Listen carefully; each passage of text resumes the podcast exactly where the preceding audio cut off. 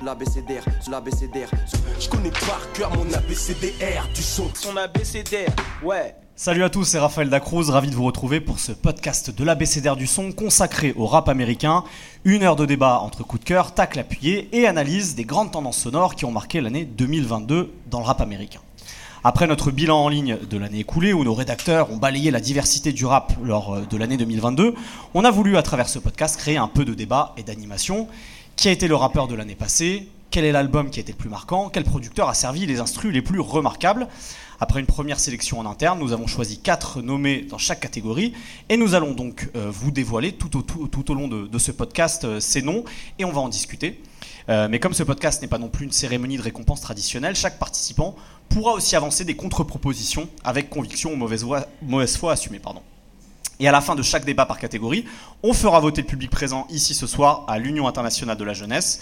Merci au lieu pour l'accueil et à vous tous d'être présents ce soir. Alors pour ce podcast sur l'année 2022 du Rap US, sont présents aujourd'hui avec moi des membres de la rédaction. Je vais commencer par ma gauche. Sean Pouch, Seb est là. Salut. Salut. Ça va bien? Bah écoute, ça va. T'es pas trop intimidé qu'il y ait du monde pour une fois? Non, mais ça fait grandement plaisir, sincèrement. Plaisir entièrement euh, partagé, je suis d'accord avec toi. Euh, à ma droite, il y a également David et Chakalak. Salut tout le monde. Tout va bien? Bah ouais, écoute, ça va. euh, un peu intimidé par la vue sur, sur Barbès. Ça, Ah, ça, ça change de la part de Zo. Hein. Ah, ça, ouais, ça, ça ça, il y a change. plus de perspectives. C'est ça. Euh, on a également Paps avec nous. Salut Paps. Salut, bah, bonjour à tous. euh, comme, comme mes collègues, très heureux de- d'avoir autant de monde. Ouais. C'est bien, ça change aussi. Et enfin, euh, last but not least, Brice, comment ça va? Ça va très bien. Bon, J'ai découpé des petits papiers pour faire une tombola. Voilà. Je suis bien. Puisque, euh, effectivement, à la fin de chaque émission, on fera euh, un tirage au sort pour faire gagner euh, un livre, euh, un exemplaire pardon, du livre L'Obsession Rap ou un jeu. On va voir ce qu'on fera à la fin de, de cette émission-là. Bon, mais sans plus attendre, on va surtout parler de rap avec le débat sur l'album de l'année du rap américain. Je connais par cœur mon ABCDR du son. Donc, comme je le disais, on a, on a fait un petit tour d'abord en interne de, de vote. Le, comité euh, de sélection de l'ABCDR du son a rendu son verdict donc pour quatre, euh, quatre nommés dans l'album de l'année. Et les quatre noms qui sont sortis sont Kendrick Lamar, Mr. Morale and the Big Steppers, euh, Vince Staples, Ramona Park, Broke My Heart, Denzel Curry, Melt My Eyes, See Your Future et Jid, The Forever Story. Alors pour ceux qui suivent un peu euh, nos, podcasts, on a déjà parlé euh, de l'album de Kendrick Lamar, de celui de Vince Staples et celui de Denzel Curry dans euh, les podcasts qu'on a sortis cette année, respectivement au, premier et deuxième trimestre. Donc pour lancer ce débat, je propose qu'on vienne sur un album sur lequel on n'est pas encore revenu, qui est l'album de Jid, The Forever Story. Donc Jid, c'est un rappeur qui est signé chez Dreamville, le, le label de J. Cole. C'est un natif d'Atlanta et donc c'est son troisième album. Euh, qui lui a fait clairement franchir un cap cette année. Euh, je propose donc qu'on commence à, parler de cet album. Seb, je sais que tu aimes beaucoup euh, ce label Dreamville. Qu'est-ce qui fait de The Forever Story un, solide candidat à l'album de l'année d'après toi? Déjà, peut-être pour commencer, ça sort sur Dreamville. Et c'est intéressant de voir que donc, J. Cole, qui est peut-être l'artiste phare de Dreamville, pour moi n'a pas encore un très grand album ou un grand album. Euh, en fait, il a un artiste sous son aile qui a peut-être sorti, euh, côté rap, un des meilleurs albums de l'écurie. Euh, donc ça, c'est la première chose. J'espère que J. Cole prend des notes secrètement et qu'il me fera plaisir sur ses prochaines sorties. L'autre chose qui peut-être caractérise Jid, c'est que moi, c'est un mélange de plein de choses que j'aime. C'est un artiste déjà qui fait son école en gros sur les battle rappers. Donc il a quelque chose de quand il rappe hyper agressif. Euh, J'avais écouté une interview, euh, il racontait euh, qu'un jour, s'il y avait un ami à lui qui se retournait contre lui, un ami rappeur évidemment, euh, il avait déjà X morceaux qui étaient prêts pour les clasher en fait. Je trouvais cette démarche assez drôle pour le coup. L'autre chose, c'est qu'il vient d'Atlanta et euh, en fait, il y a un savant mélange, c'est-à-dire que Atlanta, c'est souvent la, la terre rouge, la terre qui colle aux pieds. Il y a un truc d'hyper rugueux, hyper moite euh, que moi j'aime beaucoup. Et on dit Dirty South euh, de l'époque de John Family. quoi. Exactement. Et en fait, lui, t'as l'impression que c'est mélangé avec un truc euh, un peu plus ville du Nord, euh, un phrasé peut-être un peu plus intelligible ou plutôt plus facile à décrypter. Et du coup, moi, je trouve que là, en fait, ça fait un mélange de assez, assez dingue qui marche à chaque fois, en fait. Et pour le coup, quand on revient en fait sur l'album, moi, je le trouve fascinant parce que, en fait, sur plusieurs points, enfin, déjà, il y a un terme de progression. Euh, quand on prend son, je sais pas si c'est le premier single, mais c'est le morceau euh, Dance Now. Ouais, c'est Euh, le premier single, qui- effectivement, ouais, qui, était qui- sorti en août. Par là, ouais. Et en fait, euh, ce morceau, pour moi, il est fabuleux parce que déjà, un, c'est un single, donc euh, ça répond à, à des certains standards de l'industrie. Euh, voilà, faut que ça soit joué en radio. Soit euh, catchy. faut que ce soit catchy, exactement. Et lui, il arrive à le faire, en fait, mais avec une multitude de références. euh, que ce soit au gospel, que ce soit Atlanta, que ce soit sa ville, et je trouve en fait c'est extrêmement fort. Euh, la deuxième chose, bah voilà, c'est qu'il rappe euh, juste extrêmement bien en fait, Euh, et je trouve que ça fait du bien euh, d'avoir un artiste qui n'était pas la tête d'affiche en fait de son label, euh, mais en fait tout simplement qui sort un album qui est assez prodigieux. Il y a un- moi il y a un morceau qui m'a vraiment marqué, c'est le morceau euh, euh, Cody Blue 31 ou 31 on- Ouais, il est bien, à- sûr. à voir. Euh, Sur lequel il chante aussi au refrain. Ouais, voilà, déjà en plus, ça je l'ai pas dit, c'est qu'il a une capacité de chant. Et ce morceau, enfin, pourquoi pour moi cet album il est aussi important, c'est que, en fait, il va chercher dans des racines qui sont plus lointaines. Euh, en tout cas, moi, quand je l'écoute, ce morceau-là, c'est un peu la résilience et ça me fait presque penser à. C'est un peu fort peut-être que je veux dire, mais euh, dans le commerce triangulaire, euh, quand les bateaux partaient, on va dire, de Nantes et arrivaient aux États-Unis, il y avait le passage du milieu. Et en fait, le passage du milieu, c'est bah, la traversée de l'Atlantique. Euh, et euh, c'est, on va voir s'il y a des gens qui vont survivre. Et en fait, dans ce morceau-là, il y a une forme de résilience qui est extrêmement fort. Et je sais pas où est-ce qu'il va piocher tout ça. Je pense que c'est évidemment dans ses racines. Mais pour moi, c'est un morceau typiquement euh, qui parle en fait à cette histoire-là et qui donne de l'espoir pour le coup. Et moi, effectivement, Gide, même si c'est pas mon album de l'année, euh, je vais pas spoiler, je trouve que c'est un. surprise On se demande quel est ton album de l'année. Écoute, c'est un album que j'ai vu sur Amazon et que je suis allé voir à Bercy pour sans trop donner d'indices. Euh, du coup, voilà. En tout cas, moi, c'est ça? Ouais, ça pourrait être. Mais en tout cas, voilà. Moi, je trouve que Jid, c'est un album qui est extrêmement solide pour euh, rentrer en compétition avec n'importe qui. Et c'est marrant ce que tu dis parce qu'effectivement, le côté battle rapper, euh, rappeur un peu sac à dos d'une certaine manière, on le retrouve avec la présence de Yacine Bey, ex Mos Def. Il y a un côté un peu raucus dans sa manière de rapper par moment à Jid.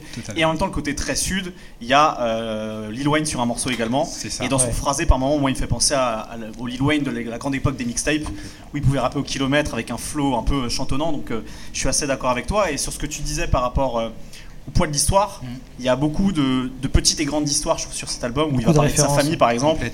Voilà, sur un morceau comme Crack Sandwi- Sandwich, par exemple, où il parle du fait que c'est le, c'est le cadet d'une, d'une fratrie de 6, donc il a fallu qu'il, qu'il s'affirme justement en tant que, en tant que plus petit. Euh, bref, il y a plein de petites références comme ça sur l'album et je, ça, ça, ça va complètement dans le sens que- de ce que tu disais. Est-ce que euh, parmi vous, et David, sur, Euh, sur oui, pareil, moi j'ai- dire? j'ai beaucoup apprécié cet album et euh, ce que tu disais sur la comparaison avec Lil Wayne, c'est que je trouve qu'il donne cette impression de facilité en fait, de faire des trucs très techniques mais sans que ça soit euh, gratuit et sans que ça soit, euh, ça soit un peu ennuyeux, quoi, que ça soit vraiment voilà, du rap au kilomètre. euh, voilà. J. Cole, quoi. On peut dire ça. On, l'a euh, rhabillé pour l'hiver, là, J. Cole. là, Et, euh, surtout, j'ai bien aimé sur l'album euh, la notion un petit peu de, de pot pourri, euh, avec beaucoup de racines familiales, justement avec la fratrie très nombreuse, où, il, euh, où lui il est- le cadet de, de plusieurs années, je crois. Et euh, il te raconte voilà, tous les petits conflits. euh, alors, des fois, ça fait un peu lavage de linceul euh, en public, pour le coup.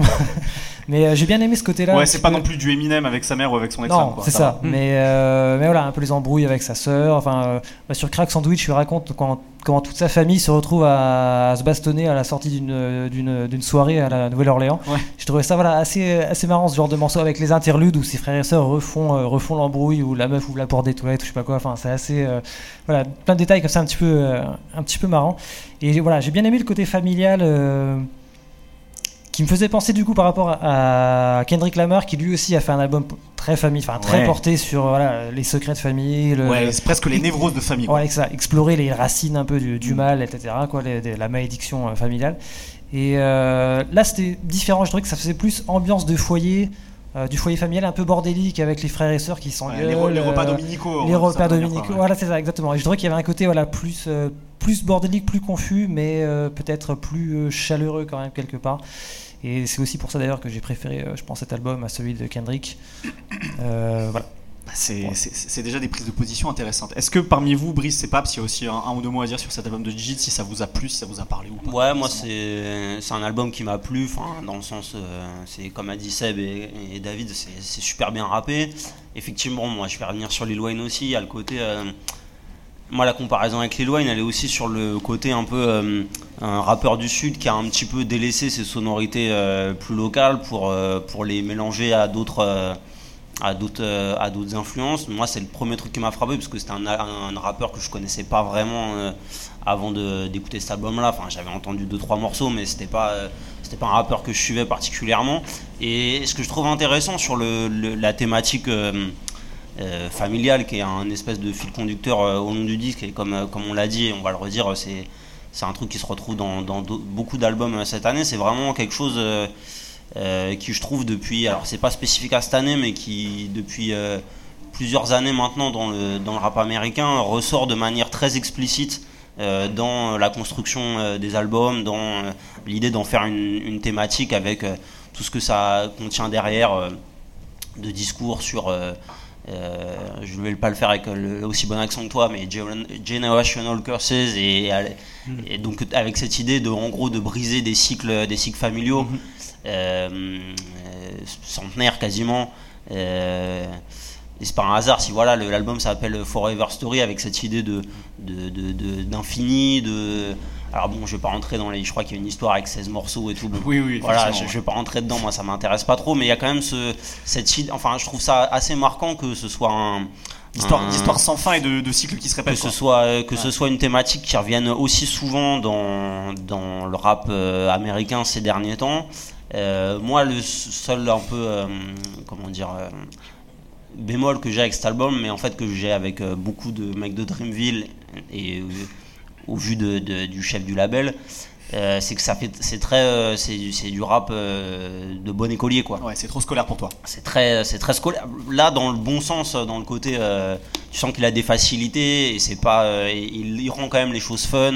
Il arrive quand même à interpréter ses morceaux de manière assez assez euh, vivante pour, euh, pour leur euh, pour, pour que ce soit supportable en fait d'écouter une voix qui fait qui va faire 26 changements etc donc mais ça manque un peu d'extravagance pour toi quoi ça manque de c'est de l'extravagance mais c'est de l'extravagance comment visible je, sais pas comment ouais c'est de l'extravagance qui est un peu c'est de, la démonstration, c'est de la démonstration de la fille avec le paquet de chips sur la tête. Non, j'irai pas jusque là. J'irai pas jusque là, mais c'est c'est un peu attendu en tout cas. Il y a, rien de surprenant. Enfin, en fait, c'est-à-dire que je, c'est exactement ce que j'attends de ce que je me, je me dirais qu'un album de Dreamville à, ce à quoi ça ressemble, en fait. Et je trouve ça un peu, euh, ça un peu dommage, mais en même temps, c'est aussi la force du label d'arriver à avoir une, identité forte. Donc, euh, je pense que c'est tout à son honneur à lui.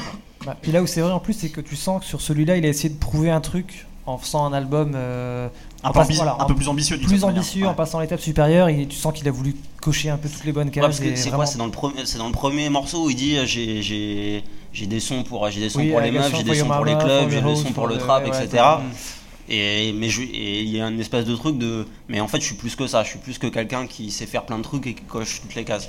Et là-dessus il montre aussi qu'il sait faire autre chose donc c'est réussi. Très bien. Est-ce qu'on a fini de parler de cet album de Jid ou tu as quelque chose à rajouter euh? Bah, euh, moi, c'est plus, je vais plus faire un peu le rabat joie dans le sens où, euh, en fait, c'est. On est là pour ça, Brice. Ouais. C'est en fait, c'est un peu comme Paps. En fait, euh, j'ai un peu un souci avec Dreamville, avec le côté bon élève, où des fois ça, c'est bien fait. Et souvent, quand j'écoute un album de Dreamville, la première écoute, je me dis ah ouais, c'est cool. Et après, je reviens plus jamais dessus. Il n'y a pas de deuxième écoute. malheureusement, hein, parce que c'est hyper cruel, parce que c'est bien produit, c'est bien rappé. Mais il n'y a pas un truc, euh, j'ai l'impression de voir un bon élève arriver au tableau, réciter sa poésie, et tu dis bravo, et puis oh, on s'en souvient pas, quoi. Donc, euh, c'est un peu un souci que j'ai eu avec l'album de, de G.I.D. Je sais même pas si on dit G.I.D. ou Tu peux dire euh, les deux. Ouais, Jid. Et parfois il dit G.I.D., parfois il dit Jid. Et c'est totalement injuste ce que je dis, c'est juste un ressenti personnel où il n'y a pas un truc. c'est un, un super cahier des charges, mais euh, ça me fait pas vibrer. Et c'est un peu aussi ce que j'ai avec, euh, avec J. Cole en général. Euh, et avec beaucoup de rappeurs de, de Dreamville, quoi. Même, j'ai un peu peur de me faire fusiller, mais Bass, c'est pareil. même Earth Gang, même le, duo Earth Gang, t'as pas l'impression qu'il y a un peu même Earth Gang, ça me. qui ont sorti un bon album aussi. Ouais, ça me transporte jamais trop. Et, j'arrive pas trop à l'expliquer pourquoi. Mais JID, c'est vrai que je, je, suis peu revenu dessus. Euh, un peu euh, par rapport à ça où, euh, c'est du très bon scolaire quoi. C'est un 18 sur 20 mais alors justement, parlons peut-être d'un album qui t'a plus emporté d'une certaine manière, transporté, dont tu nous as parlé justement dans un des podcasts, c'est l'occasion d'en dire au moins quelques mots. C'est l'album de Denzel Curry, Melt My Eyes See Your Future, donc, euh, qui euh, est sur une lancée d'albums de, grande qualité depuis, euh, depuis quelques années. Après le Zoo qu'il avait sorti en 2019, et notamment aussi l'album avec Kelly Beats, Mm. dont j'ai oublié le nom, mais que, dont vous vous souvenez peut-être. Les, fans, les deux fans de Kenny Beats là. Euh, merde. Ah, bon, c'est pas grave. Oh la colle direct. Ouais, t'as vu. C'était pour les tester pour voir s'ils suivaient. Euh, donc voilà, qu'est-ce que qu'est-ce qui peut-être te plaît plus sur un album comme Met My Eyes See Your Future de Denzel Curry par rapport à J.I.D. Bah justement avec Denzel Curry c'est l'inverse qui s'est passé, c'est que là c'est le branleur du fond de la classe qui s'est mis à réviser un peu ses cours avant de venir et du coup euh, il y a un truc un peu où il a gardé... En fait, on est passé à un conseil de classe depuis tout à l'heure. Exactement, voilà. En, plus, on est sur une table ronde là. J'ai l'impression que tu un CPE et tout, c'est parfait. Et, euh, et en fait, ouais, euh, pour moi, personnellement, euh, subjectivement, Denzel Curry, c'est mon album rap US de l'année. parce que c'est celui qui m'a le plus touché et aussi parce que, effectivement, comme j'en avais parlé avant, Denzel il a gardé un peu l'énergie qu'il avait de base. Euh, et par contre, il s'est mis aussi à ne pas se reposer uniquement sur ça. Et je trouve que sur Melt My Eyes, euh, vraiment, il, est allé explorer d'autres choses. Et 6 ou 7 mois après euh, le podcast où on en a parlé, bah, j'ai continué à beaucoup l'écouter. euh, notamment parce que je le trouve hyper euh, riche musicalement, mais aussi dans les paroles. Euh, Il y a un vrai truc de, thérapie, quoi. Et, euh, en même temps, dans la musique, dans la recherche, dans l'ouverture musicale, Enfin, il y a Robert Glasper et euh, Rico Nasty dans le, dans le même album. Euh, et c'est vraiment un, un espèce de, de, de truc où c'est en même temps un mélange d'instinct et de, de- d'exigence artistique. Là où avant, euh, Denzel Curry, c'était que de l'instinct et ça marchait très bien. Alors, j'a- j'apporterai un bémol à ça, mais je suis globalement d'accord avec toi, c'est-à-dire que Denzel, euh, il fait plus, à chaque fois, il fait jamais le même album. Mm. Déjà avec Zoo, il y avait, il y avait ce- cette ambition d'avoir un album en hommage à tout son euh, floridien, très ensoleillé, que tu peux mettre à fond dans des bagnoles, euh, tu Mm. t'imagines, décapotables, ce genre de choses. Tout en parlant de lui, sa famille et de sa racine caribéenne. Il y avait effectivement l'album avec Kenny Beats qui était un album complètement crasseux. On aurait truc un, sorti euh, euh, du, du fin fond des, euh, de, de- de- de New York au début des années 2000, du genre Def Jux, etc. Et là, effectivement, il sort cet album-là où il y a des choses un peu jazz, il y a un morceau de drum and bass. Mm. Euh, et où effectivement on a l'impression qu'il est un peu plus entre guillemets apaisé, il n'y a plus le côté euh, euh, rage du son SoundCloud, qu'il incarne toujours très bien même. sur scène. Un peu quand même. Toujours, voilà ce que j'allais dire, c'est que sur scène, on a eu l'occasion de le voir, toi, mais également Manu, qui, est- qui est une membre de notre rédaction. Ouais, cette année, c'était à l'Élysée Montmartre. En juin dernier ou en mai Ouais, dernier. c'était au printemps, effectivement. Et c'est probablement des meilleurs concerts que j'ai vus cette année parce que le mec a Pareil. une maîtrise de la scène et une, et une pêche athlétique. Donc, ouais, il y a toujours ce truc euh, de hargne chez lui qu'il arrive à très bien euh, transmettre, mais dans une forme un peu plus ambitieuse, peut-être d'une certaine manière. Et surtout dans l'écriture aussi, Ouais. où euh, même si jusque-là il parlait toujours beaucoup de lui, de sa santé mentale, etc. euh, là, il prend un peu de recul et du coup, euh, dans ce qu'il raconte sur comment il essaie un peu de se désintoxiquer de lui-même, il y a quelque chose de vraiment intéressant là-dedans parce que il, il, écrit avec euh, un peu plus de hauteur que par le passé et c'est vraiment euh, en fait, il a sorti ce que normalement, ce qui me fait parfois un peu chier, un album à Grammys, euh, où tu mets un mec de jazz et tu rappes par-dessus, etc. Sauf qu'il a quand même continué à vraiment faire quelque chose de rap sans trop de compromis, avec plein d'essais musicaux, tout en se racontant avec beaucoup de sincérité. Et moi, c'est vraiment ce qui m'a ce qui m'a marqué sur cet album de Denzel Curry que j'aimais bien jusque-là, mais j'étais pas hyper fan, mais j'aimais bien. Et là, par contre, j'ai fait ah ouais, là, il m'a eu quoi. En plus, c'est triste de sortir un album à Grammy et de pas être. euh, a pas Exactement. Il a, d'ailleurs beaucoup râlé sur Twitter. Tout ça pour avoir DJ Khaled à la place, quoi.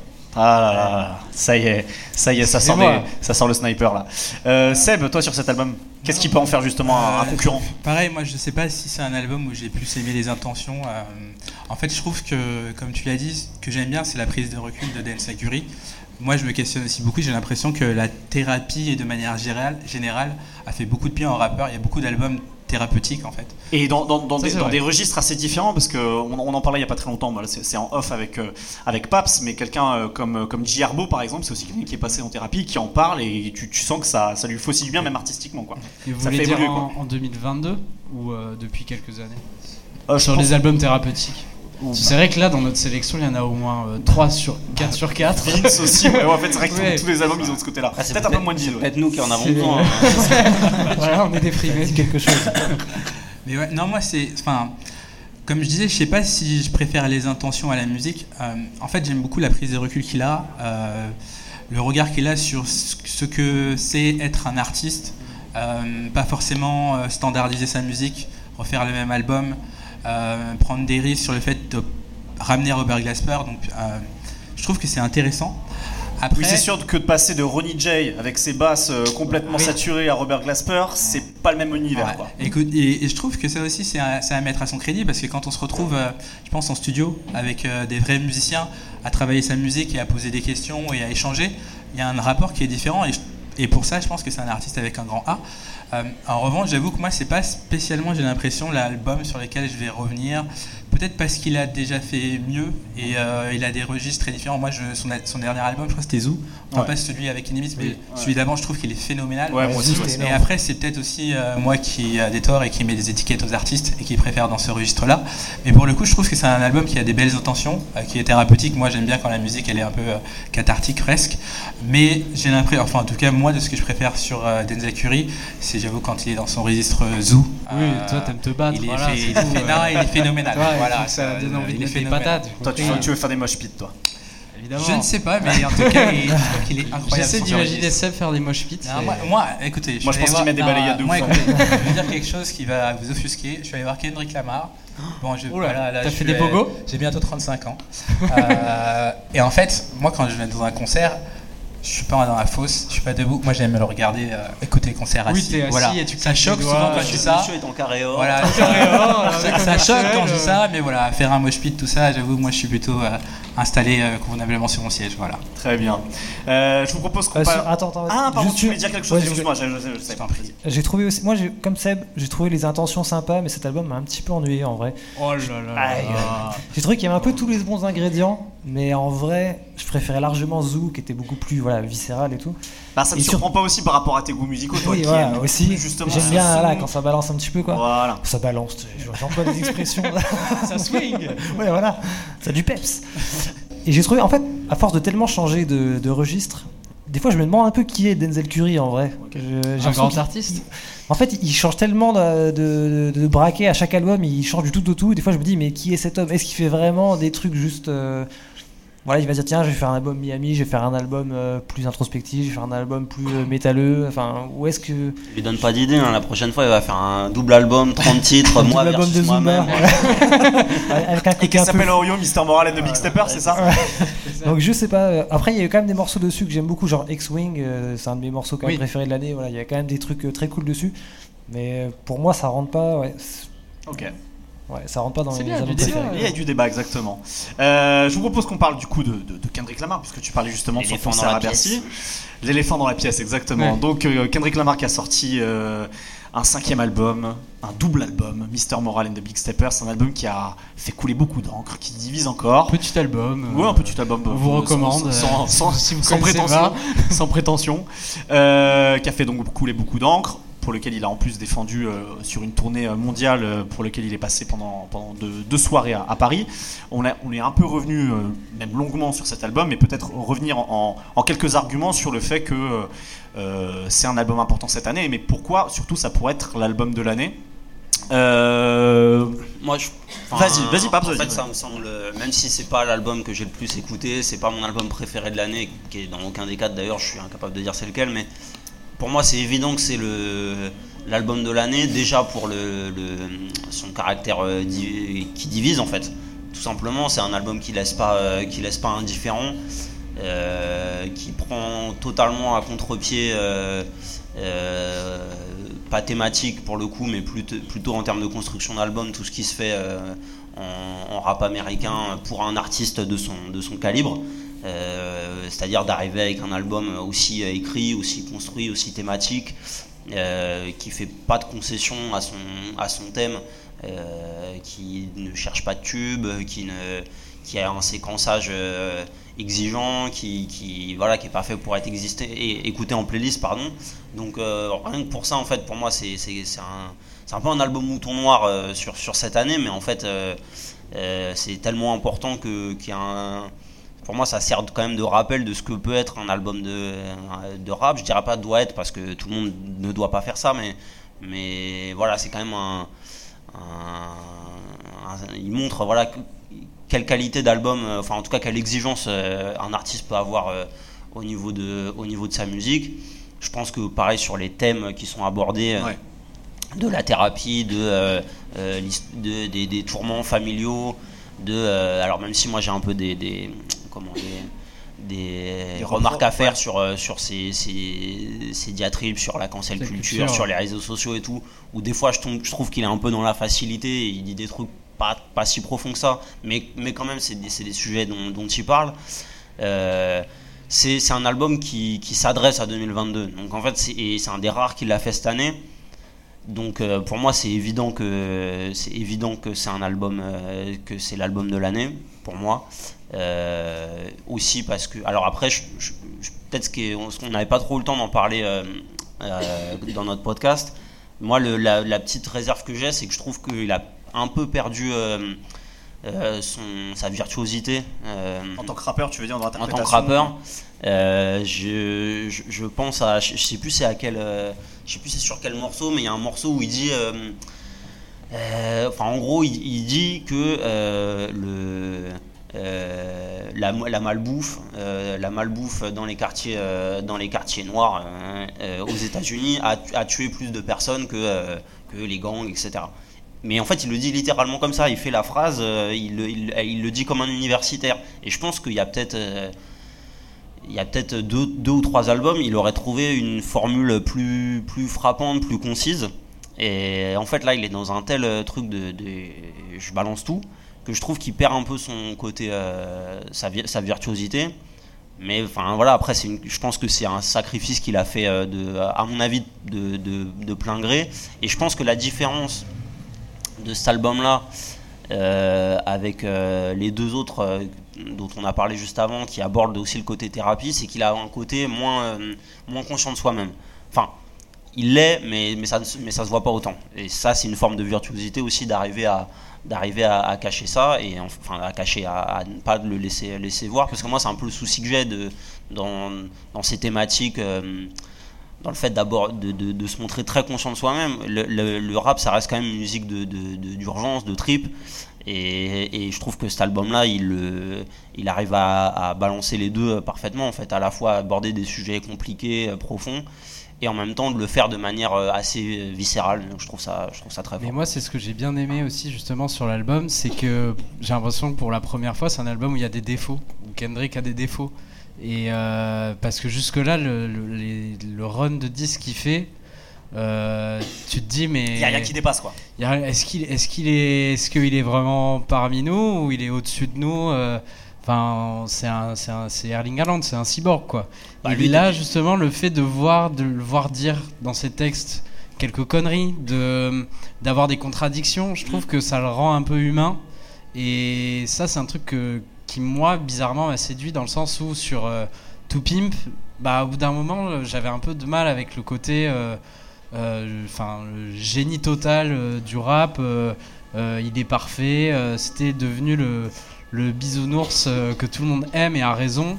Et je trouve intéressant que depuis Dame, ils disent euh, en fait, je suis pas votre savior, quoi. Alors, je, je- je- je- j'étais d'accord avec toi jusqu'à ce que tu parles de Derm parce que sur Derm, il y a quand même ce truc où il, est, il, a, il, s- il se grime en personnage de Kung Fu Kenny. Même s'il Mm. parle de lui, même s'il y a beaucoup de, de méditation, d'introspection sur cet album-là, il y a encore ce truc de se grimer derrière un personnage. Ouais. J'ai jamais eu autant l'impression en tant que Kendrick Duckworth, son nom au civil, que sur cet album effectivement, Ouais. où en fait il se présente quasiment plus comme un rappeur. D'ailleurs, I'm Not Your Savior, il y a vraiment ce truc de Mm. se faire descendre lui-même de son piédestal, que euh, de parler de lui comme un fils, euh, comme un cousin, Oui, c'est vrai. comme euh, un père de famille, avec tous les névroses qu'il a en fait à cause de tout ça. Donc Mm. euh, pour moi effectivement sur le côté euh, imperfection qu'il peut avoir, c'est peut-être parce que d'un seul coup en fait c'est la première fois où il est, où il est tout nu quoi. Mm. Je vois vraiment, j'ai j'ai l'impression que Kendrick il a un poil pendant tout l'album. Et euh, J'ai une image en tête. bah, désolé, désolé, moi je l'ai eu. Merci. Voilà. Mais voilà, il y a vraiment une mise à nu de sa part, jusqu'au plus intime. D'ailleurs, bah, finalement, qu'est-ce qu'il y a de plus intime que le, que le couple et la famille, quoi Mm. Ah, c'est même déroutant, je trouve, au bout d'un. Bah, Il y a des morceaux qui te mettent presque mal à l'aise où t'es là. Mais ouais, c'est c'est presque impudique d'écouter un truc pareil en fait. Euh, Ouais. Même quand lui, par exemple, il va, il va, il va, il va relever ses propres contradictions, notamment sur, euh, sur l'homophobie par exemple, effectivement, il y a, y y très peu de rappeurs qui sont capables d'aller aussi loin finalement dans Mm. une espèce de mise à nu qu'on peut questionner aussi. hein. Est-ce que c'est pas, euh, c'est pas pour le spectacle aussi d'une certaine manière quoi Mais euh, en tout cas, voilà, il y, a- il y a vraiment ce truc-là sur l'album. Et moi, ce que j'aime beaucoup, parce que là, on parle beaucoup de, et c'est souvent un peu l'impair avec Kendrick, c'est qu'on parle beaucoup de ses textes et on parle Ouais. pas assez de sa musique. Moi, c'est c'est cette manière où euh, la grammaire musicale de Kendrick, les choix musicaux qu'il fait, c'est toujours des contre-pieds album après album. Mm. Et il n'y a pas, euh, y a pas d'identité musicale de Kendrick, en fait, d'une certaine Mm. manière. Il est capable de, de faire tout. Un, un morceau comme Rich Spirit, ça fait penser d'une certaine manière, mais pas complètement, à ce qu'on peut entendre dans le rap américain euh, de, de la, de la Californie, chez des Drakeo de Ruler, ce genre de choses, dans, la, dans le groove, dans la rythmique.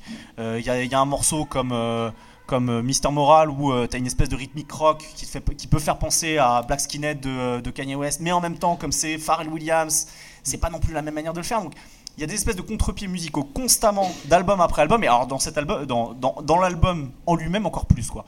Donc moi c'est un truc qui me fascine chez lui et qui fait que euh, cet album euh, sans parler effectivement de tous les morceaux un peu de jazz déconstruits euh, dès, dès le premier morceau hein, de, de l'album quoi. Donc moi je vraiment ça a été une tarte. Et encore aujourd'hui c'est une tarte. J'ai l'impression de découvrir à chaque fois des, euh, des détails. Ouais, moi, c'est pareil, et je trouve que c'est encore plus intéressant quand tu mets en opposition à To a Butterfly.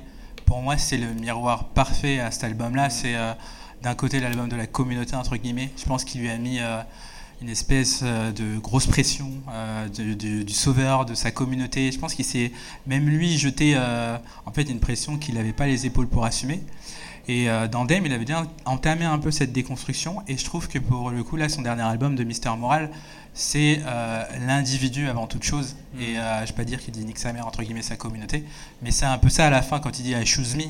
Euh, et après, ce que j'aime beaucoup aussi chez Kendrick, c'est que je pense que c'est important que les artistes d'aujourd'hui prennent les sujets, les sujets pardon, chauds et essayent aussi de donner leur avis dessus. Par exemple, le simple fait de ramener Kodak Black, on aime ou on n'aime pas, et c'est vrai qu'il est accusé d'agression sexuelle. Pourquoi, par exemple, il le met dans ce. Fait, pourquoi il le met dans ce tableau je trouve que c'est intéressant dans le sens où il le met en perspective. Il le met en perspective, non pas pour. euh, non pas pour euh, oublier ce qu'il a fait, mais je trouve qu'il le met en perspective de manière assez intelligente où euh, il va raconter un contexte, un environnement. Kendrick, je pense je pense que pour lui, Kendrick, c'est un peu quelqu'un qui est extrêmement chanceux, qui a eu deux parents et qui s'en est sorti. Encore là, il a fait une prestation cette année au SNL, donc au Saturday Night Live Show. Euh, et en fait, dans sa prestation, c'est euh, très subliminal. Il y a, je crois qu'il doit y avoir euh, un écran qui projette euh, trois ou quatre noms. Et en fait, c'est trois ou quatre noms de ses amis qui sont encore, euh, qui ont été malheureusement euh, assassinés cette année-là. Et je trouve que Mister Moral, tu parlais d'imperfection. C'est vrai, il y a des choses qui sont imparfaites dans cet album-là. Et je trouve que c'est un incroyable pied de nez en fait, à To People Butterfly, où lui-même, je pense que c'est érigé en tant que euh, presque artiste suprême, ou en tout cas, il y, a peu d'artistes rap qui jouent dans sa catégorie. Et euh, pour finir, peut-être, moi, ce que j'aime beaucoup, c'est la manière de se réinventer. Par exemple, moi, je suis allé voir le concert. J'ai vu aussi sur Amazon. euh, voilà. Je trouve que quand tu prends son, sa manière de danser, même son imagerie dans les clips, c'est comme s'il avait, je peux dire tout réinventé, mais qu'il s'est ré- réimaginé. Ces chorégraphies, elles sont faites par Charles Ladonna, c'est une nana aussi qui a fait des chorégraphies pour Rosalia. Donc voilà, c'est une chorégraphe très forte et qui, crée- qui a une espèce de d'aura très pop culture en fait. Euh, et en fait, même là, il s'est réinventé. Toi, tu disais, je crois qu'il dansait, enfin, qu'il danse presque quand même Matador, je crois. Ouais, il y, a- il y a ce côté, il y avait presque ce côté-là, je trouvais. Et je trouve que c'est tu, moi. tu, tu, tu lui mettais une cape de torero, et complètement. il était presque quoi. Et je trouve que ça, ça tue pour les artistes qui, euh, qui, qui en fait ne standardisent pas leur musique. Il y a beaucoup de raccourcis aujourd'hui qu'on peut faire, Kendrick encore plus. Euh, quand on prend le piano, je crois que Brice, tu posais la question, euh, je crois que c'était sur WhatsApp, on discutait que le piano, il a une place centrale Mm. en fait dans cet album-là. Moi, cette année, j'ai moins écouté d'albums. Il y a beaucoup de choses entre guillemets qui m'ont ennuyé. Peut-être parce que je manque de curiosité aussi. Mais je trouve qu'aujourd'hui, je parlais encore une fois de plus de standardiser sa musique, c'est très facile. En fait, le hit pour un producteur ou un artiste, il est à la portée de main de tous. C'est-à-dire que il y a quelques plugins et on peut tout de suite répliquer d'une certaine manière un morceau qui a été fait en fait euh, dans Mister Moral. Et le piano, pour moi, c'est un élément qui est organique. Et pour le coup, je trouve que c'est intéressant le mélange qu'il va en faire. Tu prends euh, Count, Me Out, Euh, le morceau, en fait, il y a deux parties. D'ailleurs, il a été clippé euh, la semaine dernière, où il a fait que la première partie, très un peu orchestrale, avec son refrain, voilà, très, très, très bien fait. Et quand tu écoutes la deuxième partie, tu peux dire que c'est déjà un morceau euh, un peu plus dans les normes de ce qu'on peut attendre. Sur la manière des batteries, comment elles vont sonner. Et je trouve que moi, enfin, après, moi, voilà, c'est ce que j'aime, en tout cas chez les artistes, c'est ces artistes-là qui fichent pas leur musique, qui se posent constamment des questions et qui notamment en fait euh, essayent aussi euh, de mettre un pied en avant pour le coup. Et moi en tout cas Mister Moral c'est vraiment un, c'est- non c'est pas un mais c'est mon album préféré pour Eh le bah, coup. tiens. Après c'est que mon avis évidemment, Euh, mais c'est mon album préféré. Vraiment, ça euh, fait de 2 sur Miller. 5 autour de la table, c'est bien. Donc, C'est voilà. Donc on commence à voir se dessiner les ce choses. sera plus Et- que pour n'importe quel autre. Ah, attends, attends, il, nous, il reste, il nous reste Vince Staples. Quelqu'un peut, sur- quelqu'un peut dégainer l'album du DJ Khaled, hein, on sait pas. Il y a un joker là pour DJ Khaled? Euh, non, Ah, a- mais non. par contre, Ah, sur, il a sur levé la Kendrick, non, non, pas sur DJ Khaled.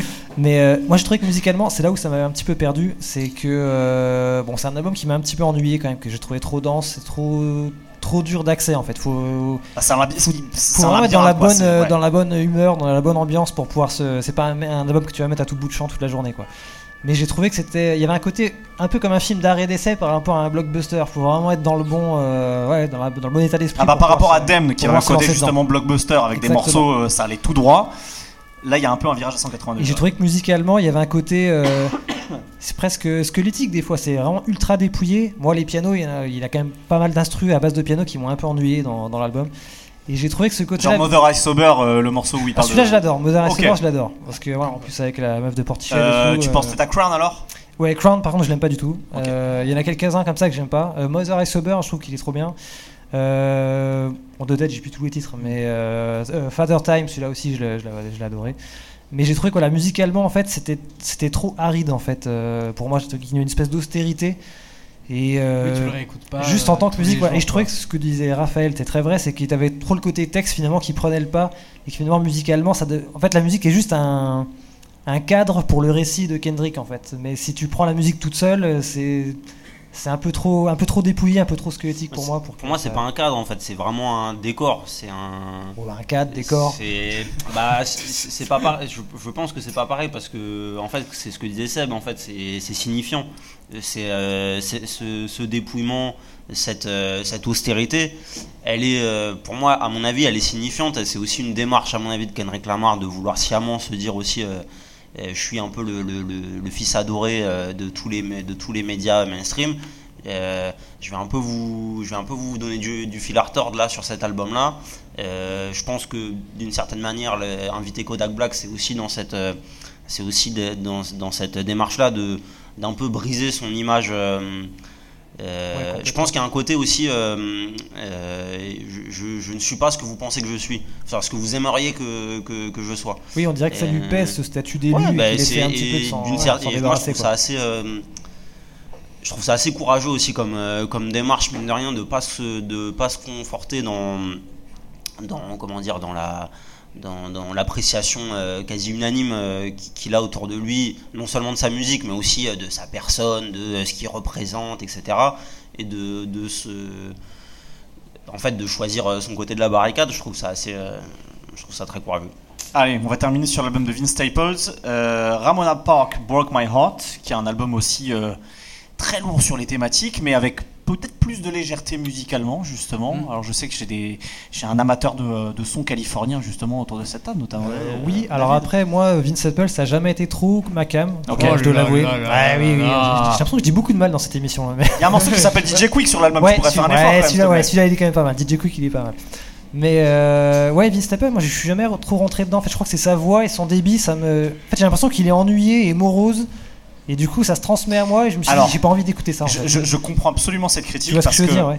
et plus ça va et plus, euh, plus euh, Vince Staples pardon, a justement cette chose-là, ce qu'il avait beaucoup moins à ses débuts, où il avait quand même quelque chose de plus euh, péchu et plus d'attaque dans, dans la voix. Alors, Brice ou Seb ou Paps justement sur cet album-là, euh, qu'est-ce qui fait de cet album un, un potentiel euh, album de l'année?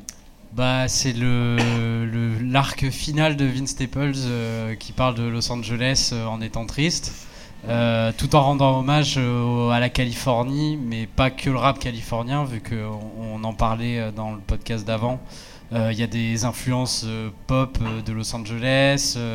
des fois, ça fait presque. Non, je vais pas dire ça, mais ça me rappelle un peu les Beach Boys, parfois sur les guitares et les claviers. Oui, je comprends ce que tu veux dire. Sur, sur, sur certaines textures musicales il y a- il y a- je- je comprends- ou d'instruments, je vois ce que tu En veux dire. gros, on a, on a envie de s'ouvrir une bière au bord de la plage et de pleurer sur le, au, bord, au bord de la mer, quoi. Mais euh, c'est surtout que. euh, Et en même temps, il y a aussi des vraies racines. Je pense à un morceau comme Magic, par exemple, produit Mm. par DJ Mustard, qui se termine avec, euh, avec des arrangements, avec des cuivres, etc. Mm. Où on a vraiment ce truc très californien, quoi. Ouais, Qu'on il- retrouve plus quasiment chez Kendrick, par exemple. Ce qui m'a, vraiment plu avec avec avec euh, cet album de Vin, c'est justement l'espèce de, de contraste où il a fait un album solaire sur quelque chose de très dur.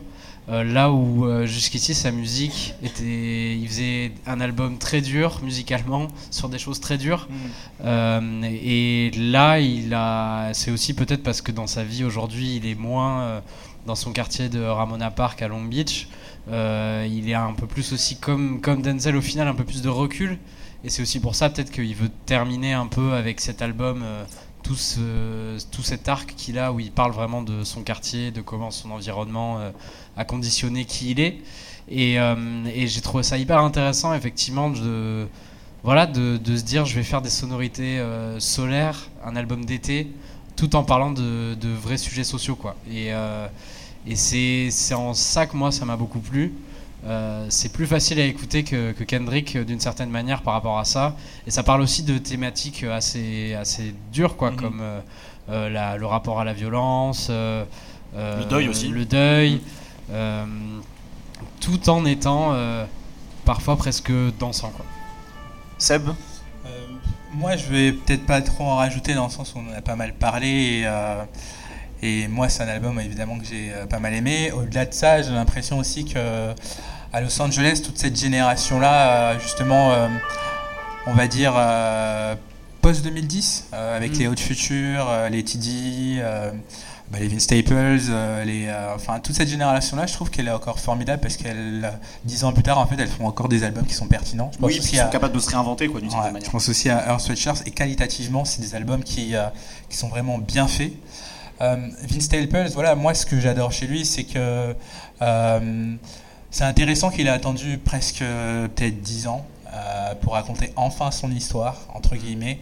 Euh, Qu'est-ce que c'est Ramona Park quels sont les liens qu'il entretient avec euh, ses amis du quartier quelles sont, Quelle est la place aussi laissée à l'amour Il n'y en a pas beaucoup parce que quand il parle d'amour, il parle de flingue. euh, donc, euh, Et, euh, des ce fleurs, morceau formidable qui s'appelle When Sparks Fly. aussi. ouais, exactement. Donc, When euh, Sparks Fly, où justement il y a- il y, a, cette personnification d'un d'un flingue comme si c'était une petite copine. Voilà. Donc je trouve que c'est hyper bien fait, euh, écriture euh, très au point. Enfin, moi je trouve que c'est un album pour le coup euh, qui est euh, qui est assez exceptionnel et en plus ce que j'aime bien c'est que euh, en fait il a attendu 10 ans pour euh, pour raconter enfin son histoire et avant ça il a toujours fait en sorte de déstabiliser aussi son public mais aussi d'avoir du recul comment sa musique va être perçue et interprétée par les gens. Euh, donc moi vraiment c'est un album que j'ai beaucoup aimé. Très bien. Je vous propose de passer au vote. Quel est l'album rap américain de, de- selon la BCDR du son de cette année 2022 sur les quatre nommés? Euh, Kendrick Lamar, il y, en avait, il y avait deux voix. Moi, je me joins euh, à, ces, à ces trois voix. Les trois voix. Ça fait une majorité sur cinq. Vous êtes tellement prévisible. Et bah, tu sais quoi? Moi j'ai voté Forever Story. Bah, moi je vais dire Denzel Curry. Bah voilà. Mais c'est bien, ça, ça montre qu'il n'y a, pas un consensus sur cet album de Kendrick Lamar et finalement c'est euh, assez véridique par rapport à ce que cet album a suscité cette année. Comme aujourd'hui on est en public et que comme je l'ai annoncé euh, euh, en préambule de cette émission, on va aussi faire, vous faire voter à main levée. Euh, qui vote pour l'album de Jid, The Forever Story? Il y en a deux là-bas, c'est bien, c'est intéressant. Et il y en a un aussi au fond. Il y en a aussi au fond, ça fait trois. Euh, Denzel Curry, Met My Eyes, Ouais, Je il vois- y en a pas mal. Je vois, je, je vois, je vois un membre de, de- de nos chers confrères de Gazer. Chez, chez Un, Gazer, ça aime. euh, Une dizaine. Ouais, une dizaine, c'est Ouais, pas mal. dizaine, ouais. euh, Vince Staples. Ah, il y en a, il y en a quelques-uns. Ok, Il y vas-y, en a là donne le aussi. dernier nom. Bon, bah, si, si, si je dis Kendrick Lamar. Ouais.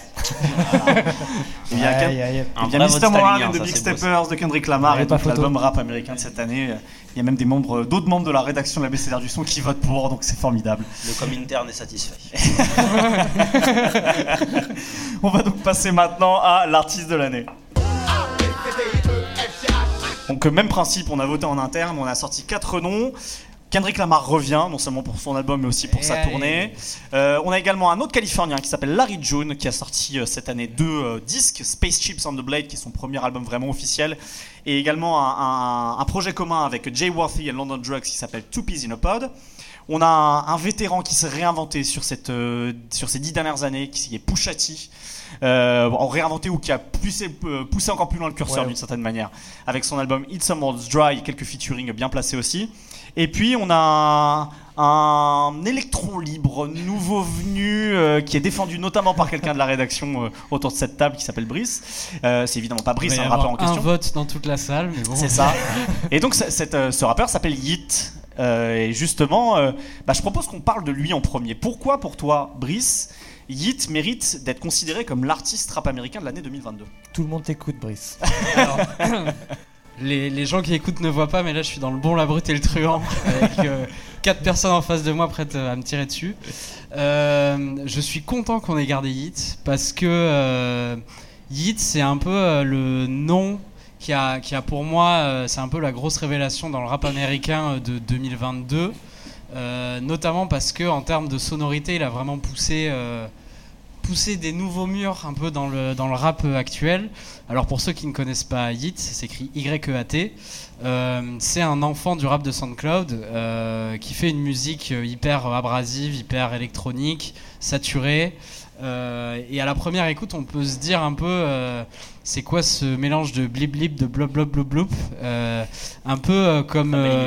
Ouais, c'est- c'est- en fait, je suis inspiré d'un tweet qui m'a beaucoup fait rire sur Rally, le rappeur français, où euh, on se moquait de sa musique en mettant euh, blip blip blub blub euh, parce qu'il mettait l'électronique dans sa musique. Et euh, Yeet, c'est un peu dans la même veine dans le sens où euh, c'est pas c'est pas du, du rap euh, du rap de la rue, c'est plus du rap un peu euh, de la D'internet. d'internet, euh, de SoundCloud. Et lui, il a vraiment poussé ça euh, encore plus loin. Euh, et c'est un ça peu fait blip blip, c'est du rap du modem euh, 56. exactement, c'est c'est le rap ADSL. Et, euh, et c'est vrai que il a un peu, euh, il a un peu comment dire euh, surpris, je pense, euh, le, le rap américain cette année dans le sens où euh, malgré une musique quand même pas facile d'accès. C'est hyper, euh, c'est des nappes hyper agressives. euh, Ça, et, ça euh, ressemble beaucoup finalement à la musique de Playboy Carty Ouais, ou Lil Uzi Vert, c'est un enfant manière. de Playboy Cartier et Lil Uzi Vert euh, mélangé à des trucs d'hyper pop, euh, de, de, de, trucs d'électro, euh, même européenne, des choses de niche. Et ce qui s'est passé, c'est que il a trouvé un public aux États-Unis où en fait tous ses concerts sont complets. Il a une espèce d'armée de fans qui fait des queues de 100 mètres à l'entrée des salles de concert américaines. Euh, et il a commencé à percer dans les charts euh, aussi à la fin de l'année avec un EP euh, où il y avait notamment un featuring avec Lil Uzi Vert. Euh, pour comparer en France un peu, il y a un espèce d'effet pour moi en termes d'engouement, d'effet Laylo. En gros, il n'est pas écouté par tout le monde, même si Laylo c'est plus trop vrai en 2022, mais Laylo de 2020 on va dire. Mais ceux qui l'écoutent sont à fond. Et musicalement, bah en fait c'est vraiment un- une espèce de, vague, de vague continuelle euh, qu'on se prend en pleine gueule. Euh, et, euh, et au début, bah, on boit la tasse. Et plus on y revient, plus on se dit en fait elle est plutôt pas mal. je vais remettre mon maillot de bain. Et, en termes de production, en fait, ce que, ce que je trouve vraiment bien avec Hit, c'est qu'il est audacieux. Et c'est un peu ce qui, m'a, ce qui a manqué pour moi dans le rap américain en 2022, c'est justement de l'audace, dans le sens où les plus gros noms, c'était notamment quelqu'un comme Lil Baby, qui euh, bah, vraiment a été en pilotage automatique total. Enfin, j'avais, je vous avais écrit quand j'avais écouté pour la première fois l'album de Lil Baby, j'avais vraiment eu l'impression d'entendre un algorithme de, de tube de rap américain en 2022. Quoi. C'était vraiment euh, nanana, nanana, nanana, pendant euh, 1h10 et c'est vrai que ça me gonflait un peu. vachement bien. Ouais, et encore, j'ai pas changé ma voix comme sur le message vocal que je vous avais envoyé sur WhatsApp parce On- que je suis on- devant on des la- On gens. lancera exprès dans le podcast du coup. Évidemment. Et, euh, et donc, du coup, effectivement, euh, je, je pense que c'est bien qu'on le garde parce que euh, il y a eu un succès populaire malgré une, euh, une proposition pas, pas du tout facile d'accès. Alors, pas facile d'accès, mais est-ce que finalement, il, il reproduit pas des formules? Je- J'ai cité à propos euh, Lil Uzi Vert et, euh, et Playboy Carty. Est-ce que finalement, il n'est pas en train de reproduire des choses qui existe déjà, peut-être de manière encore plus entre guillemets radicale, en tout cas peut-être chez, chez Playboy Carty au vu de son dernier album qui était sorti fin 2020, euh, en plus accessible d'une certaine En manière. plus accessible et en plus, un peu plus pop. Et, euh, et c'est pas forcément un gros mot de faire quelque chose d'accessible avec des sonorités pas, pas accessibles. Ce qui est accessible peut-être c'est le, le côté, enfin, j'ai trouvé le côté un peu mélodie de jeu vidéo qui Ouais, totalement. enfin qui quand tu retrouves sur énormément de morceaux en fait. euh, Et c'est ce que j'ai préféré les- moi d'ailleurs dans le. C'est facile d'accès, mais dans les prods, quand on revient sur les morceaux, en fait, il se passe beaucoup de trucs derrière. Euh, et euh, c'est intéressant parce que, un peu par hasard, j'en avais parlé avec un rappeur français qui s'appelle Rookie. euh, et qui est, qui est vachement à fond sur toute cette nouvelle scène dont Hit et il me disait effectivement il faut réécouter pour euh, vraiment rentrer là dans sa musique parce que derrière en fait il se passe quatre ou cinq trucs qu'on n'avait pas vu derrière. Et c'est vraiment quelque chose que j'aime beaucoup et que j'avais aussi ressenti sur euh, Daily de Playboy Carty à l'époque Euh, beaucoup moins sur son dernier album mais je sais que euh, il y a des gens qui disent que c'est un excellent album même si c'est totalement faux évidemment. Euh, mais euh, mais ouais Hit vraiment il y a un pour moi, il a marqué l'année aux États-Unis dans le sens où il a réussi à faire sortir le rap de SoundCloud encore plus loin et à toucher un public euh, nouveau aux États-Unis euh, et qui est peut-être plus un public qui à la base écoute euh, des sonorités électroniques, euh, qui écoute Ouais, ou peut-être tout simplement justement tout un ou toute la très scène récent, Playboy Carty, un justement. public rap très récent. Même ouais. Future ou Young Thug, ce genre de choses finalement, Bien sûr, euh, ouais. où on sent les influences chez Yit par exemple. David, peut-être un dernier mot sur Yit Et ouais, j'ai trouvé, je me demandais si euh, le, le succès n'était pas dû aussi à un côté, un truc très générationnel en fait et très Ah oui, adolescent peut-être. Oui, oui, c'est euh, je me suis- par des, par des voilà. lycéens. ça, Ouais, c'est je me suis dit, ouais, voilà. Et je me suis dit, c'est peut-être aussi pour ça que j'accroche pas des masses, c'est que voilà, j'ai plus 15 ans. euh, voilà. Peut-être que si Tu, j'avais tu as 15 des ans. poils blancs dans la barbe. Ouais, voilà, donc ça, ça va être dur de faire illusion. Et euh, par contre, j'ai trouvé qu'il y avait un côté euh, très euh, énergie, un peu nihiliste. Mm. Et finalement, c'était une forme de rap qui n'était plus vraiment du rap, où les mots ne comptaient plus vraiment, et ce, que, ce qui comptait, c'était de véhiculer un peu une énergie et une ambiance. Je, je- je crois qu'un journaliste américain a parlé de, de, de- pas de l'univers de Playboy Carty justement comme le, le rap post-verbal, tu vois. Ouais, voilà, bah, Pour je retrouve de un peu ça. intello à la Ouais. con, tu Oh, vois, mais c'est un peu ça. c'est ça. C'est qu'en gros, ce qui, en fait, en fait, j'ai- moi, moi, quand j'écoute quelqu'un comme Oui, Yeat, on comprend rien dans ses paroles. En fait, j'ai presque plus l'impression que c'est un mec qui va, qui vient habiller une prod Ouais. par, euh, par ses intonations vocales, par, Par son des espèce de chewing-gum, trucs. par ses voilà. adlibs exactement, que quelqu'un effectivement sur lequel tu retiens grand chose quand il rappe quoi. Après, est-ce que, est-ce que la musique c'est retenir quelque chose La question se pose. Après, c'est du rap et c'est aussi pour ça Ouais, qu'on aime ouais. cette musique quoi. Donc euh, bon, mais voilà. En tout cas, c'est une, c'est une forme d'évolution Hmm. qui détonne, c'est sûr. Mais le côté agaçant que j'ai trouvé peut-être dans le côté adolescent, c'est que j'ai trouvé qu'il y avait un côté faussement provoque, ou que c'était beaucoup peut-être une construction d'image avec voilà j'ai une cagoule euh, je... Ouais, t'es J'ai des rappeur, mots, euh, t'es ouais. rappeur de Los Angeles, euh, j'ai un bandana, euh, voilà, hein, c'est pareil. ouais si tu veux mais j'ai l'impression que voilà il y avait un côté voilà construction d'image un petit Ouais, peu non, mais qui- y a une que l'image était aussi importante que la musique presque tu vois Oui, ça, euh, ça, c'est sûr. Mais c'est un euh, peu ça qui me freine aussi Mais on va passer à un autre rappeur. Je Oh pense là. que tu as assez. assez laissez-moi défendu. parler de Yeet, bordel. Euh, je vous propose qu'on parle de Pusha T, donc qui a donc sorti cette, année un, grand album, It's Almost Dry, qui aurait pu euh, sans doute concourir d'ailleurs euh, à, la catégorie album de l'année aussi. Pourquoi finalement on garde Pusha T comme un, des artistes de 2022 euh, Pape, je sais que toi tu, aimes beaucoup Eclipse, son ancien groupe, et, justement Pusha T. Ouais, bah, euh, je pense que son album euh, parle, euh, parle pour lui-même. C'est bon, voilà, on l'a pas mis dans la catégorie album de l'année parce qu'il y a peut-être des albums qui, faisaient un peu plus consensus. Je pense quand même que cette année, il a quand même, il a un niveau de maîtrise de son de son registre qui est du jamais vu. Enfin, c'est assez assez impressionnant. Et le fait aussi d'être pleinement retourné euh, sous le, le tutelage de, de, Ken- de Kenny West et, euh, Pharrell Williams. et Pharrell Williams. En fait, euh, c'est un peu, en gros, il revient avec tout son bagage là de cette dernière décennie. Ou alors, il a effectivement, il a beaucoup bossé avec Kenny West, mais il a quand même, euh, il, est- il a quand même exploré d'autres choses euh, thé- thématiquement et surtout en termes de, de- de sonorité. Et il revient avec un album qui déjà euh, parle, euh, s'éloigne un petit peu, je trouve, des- de, de ces motifs euh, un peu euh, luxe, euh, haute couture, etc. qu'il avait avant, qui revient dans ces thématiques. Et, d'ailleurs, le- l'intro est, est là-dessus. Euh, euh, Brambleton, tu parles voilà, de Brambleton. euh, où il revient vraiment sur euh, le, le- le cœur thématique, euh, voilà, vente de drogue. Et, et- mais au-delà de ça, son, histoire à lui, l'histoire de, aussi de son frère, de, de leur manager, etc. Où il règle quelques comptes. Voilà, exactement. Donc il y a- il y, a un côté, en gros, il, il ramène toute son, toute son expérience et c'est un peu, pour moi, c'est un peu le, le- là le Pusha T qu'il y a, c'est un peu la version euh, boss de fin en fait. Euh, euh, Enfin, il affronte le boss de fin. Il a fait, euh, il a fait toutes les quêtes secondaires. Il a, il a tout le stuff euh, légendaire et, et il y va. Et hum, alors du coup, je trouve que, en fait, en termes de rap pur, il est, euh, il est impressionnant.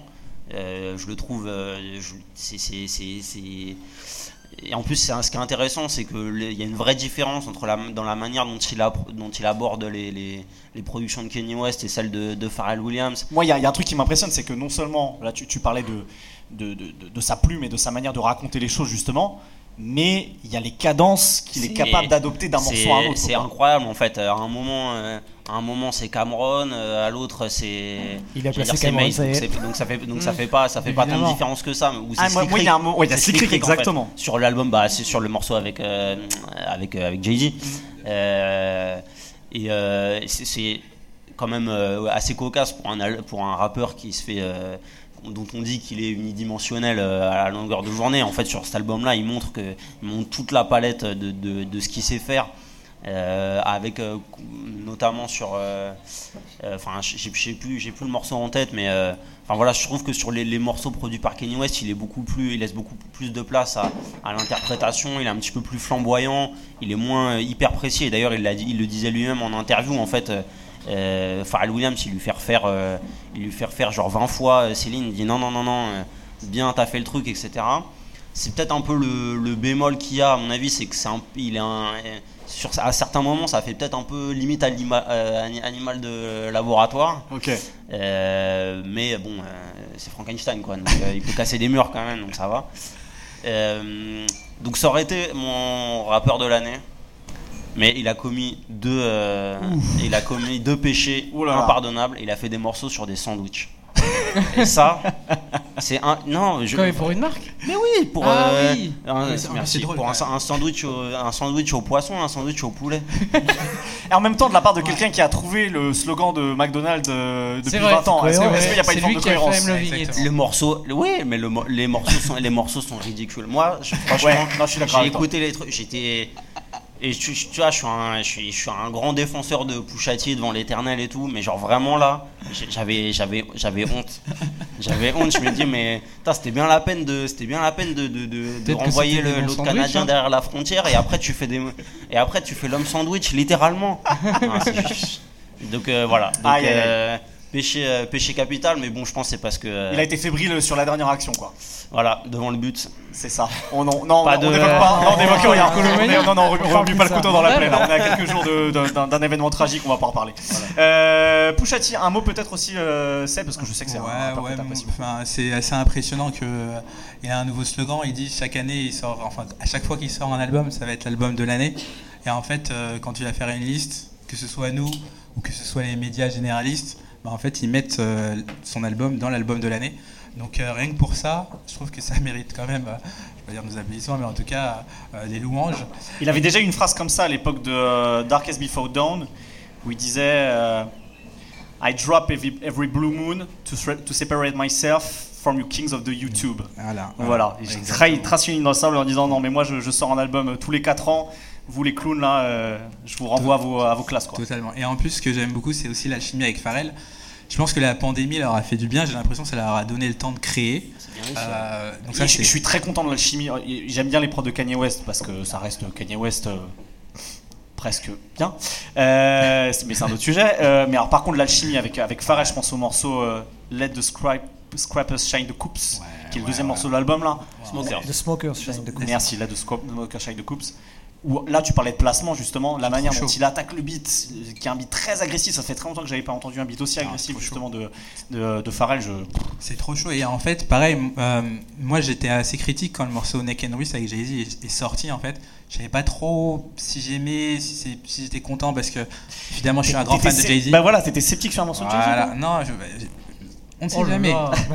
C'est comme je suis très nostalgique Moi, je et des fois même moi j'ai non plus. hein. Non mais c'est comme je suis très nostalgique et des fois même moi je dis recul sur moi-même. Donc du coup je me dis attends est-ce que c'est Au parce que t'es juste content de le voir ou pas?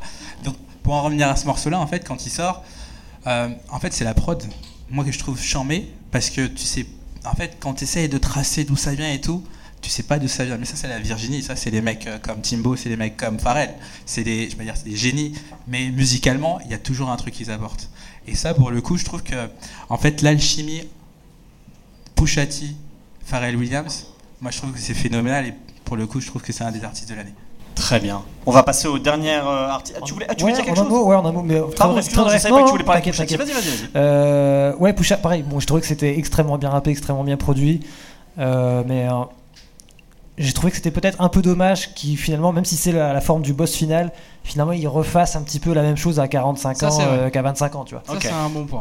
J'ai l'impression qu'il reprend l'énergie Clips, même si voilà, t'as du recul, Ah, t'as je sais pas, l'expérience je derrière. trouve un mais- côté, un côté un peu plus OG, tu vois, d'une certaine manière. Ouais, ok. Il y a Oui, plus, plus sait- d'imparfait que de présent, je trouve, dans sa manière de. qu'ils vendent de- plus de cocaïne, quoi. Oui, voilà, ouais, c'est Ouais, sûr. ça, il, est plus- il attend plus à la fin, au des le quai, euh, il attend plus le bateau, quoi, pour. Ah, mais ça, c'est pas- Il avait une belle métaphore pour euh, expliquer sa musique, c'est qu'il a comparé à Scorsese. Tu veux pas que Scorsese Oui, oui, bien sûr. Oui, c'est vrai, C'est qu'il avait dit ça. Moi ça me Mais va très bien. Mais voilà, bon, extrêmement bon album. Et surtout dessus, il y a I Pray For You avec, euh, avec son frère Malice. Pour moi, qui est limite peut-être le morceau de l'année, celui-là, Ouais, j'ai trouvé complètement incroyable. Le couplet de Malice d'ailleurs, Formidable. c'est ce que je cité celui-ci. Je pense que secrètement, c'est Malice qui est meilleur que Pusha T, mais bon. Ah, ça c'est une hot take comme on aime Ouais, ça. Euh, on va juste parler rapidement de Larry June, donc euh, comme je le disais, qui a sorti euh, deux, deux beaux disques cette année. pour peu qu'on aime ce, ce rap très laid back de Ride, moi j'ai adoré l'album Spaceships on the Blade, qui est donc je le disais son premier album un peu officiel. Qu'est-ce qu'on en pense? Pourquoi Larry June ça peut être aussi un, un- un bon contender à l'artiste de l'année d'après vous Eh ben, je pense qu'il a fait sa meilleure année en fait, même si je connais pas par cœur toute sa discographie. Mais j'ai trouvé en fait qu'il était enfin sorti de l'ombre un peu de Currency, parce que je trouvais que c'était un petit peu un doublon de Currency, mais voilà, c'est plaisant à écouter, mais tu n'as rien de Le mémorable. mec cool qui fume et qui, qui conduit On- doucement. voilà, je- Ouais. qui, qui exhibe son luxe tranquillement, sans, toi, sans agressivité, mais voilà. Et, euh, et j'ai trouvé que là sur Spaceships on the Blade, euh, je pense aussi beaucoup dû au producteur, où il y avait une variété, la, la monotonie était cassée et tu avais quand même différentes couleurs qui étaient apportées. Tu avais le côté, euh, un côté très 80s avec beaucoup de synthé, aussi des samples de cuivre un petit peu, euh, un petit peu langoureux et tout. Il y a Cardo, il y a Jake One qui sortent des prods euh, assez, assez folles dessus. Et, l'album avec Jay Worthy aussi est super cool, dans une imagerie voilà, un petit peu pimp aussi, très 80s aussi finalement, qui est produit par, bah, par London Drugs, London Drugs, ouais. Sean House, la- l'autre moitié de. Et euh, voilà, donc j'ai trouvé comme il avait peut-être franchi un cap cette année, euh, Larry June, pardon. euh, voilà, ça reste de la musique d'ambiance quand même. Lui-même n'est pas un rappeur voilà, transcendant. Il y a un côté peut-être des fois un petit peu, euh, un petit peu feignant qui est à la fois, qui est à la fois son image et qui est à la fois un petit peu sa limite peut-être. euh, Ouais, mais est-ce que c'est pas du, de la, de la fée- tu vois, de la fausse fainéantise la, la fainéantise maîtrisée. C'est tellement poussé justement, tellement maîtrisé que euh, on a l'impression que c'est feignant et finalement non. C'est possible. En tout cas, Tu vois, côté- on, parlait de forme finale de Pushati, je trouve qu'une certaine manière, Larry Oui, June, c'est il arrive à aller encore plus loin justement sur son esthétique à lui. De... Et tu vois, pour le coup, c'est vrai que moi, Currency, même si j'ai beaucoup aimé l'album euh, avec, euh, avec, Avec Alchemist, Alchemist, notamment, on va, on ouais. va en parler un petit peu. euh, sur. Continuance. Euh, je trouve que pour le coup, Currency tombe vraiment en rond. Là où j'ai trouvé Ouais. que Larry June, euh, il était aussi bien capable de faire des trucs euh, laid back presque sudistes. Euh, tu vois, sur, sa- sur notamment sur son album, que des trucs où parfois on a l'impression que c'est du old school californien des années 80, là, euh, tu vois, la Too Short ou la Ice-T, tu vois, d'une certaine manière. Ça, c'est les prods de Cardo, ça. Possible, ouais. Ça joue peut-être, ouais. Mais ouais, non, je- Voilà. je- ouais, peut-être qu'il, en tout cas, peut-être qu'il a été plus intéressant que Currency par exemple cette année. Enfin, même si là, voilà, l'album avec Alchemist, on en parlera, mais qui est très cool aussi. Mais euh, ouais, je pense, je pense qu'il a franchi un cap. Larry June, quelqu'un d'entre vous? Bah, moi, c'est un, rappeur que, que j'aime bien et que je suis depuis un bout de temps, mais je- en fait, je pense que c'est quelqu'un qui est beaucoup trop en retrait euh, euh, de, de sa. même dans sa personnalité pour que ce soit un rappeur de l'année, en fait.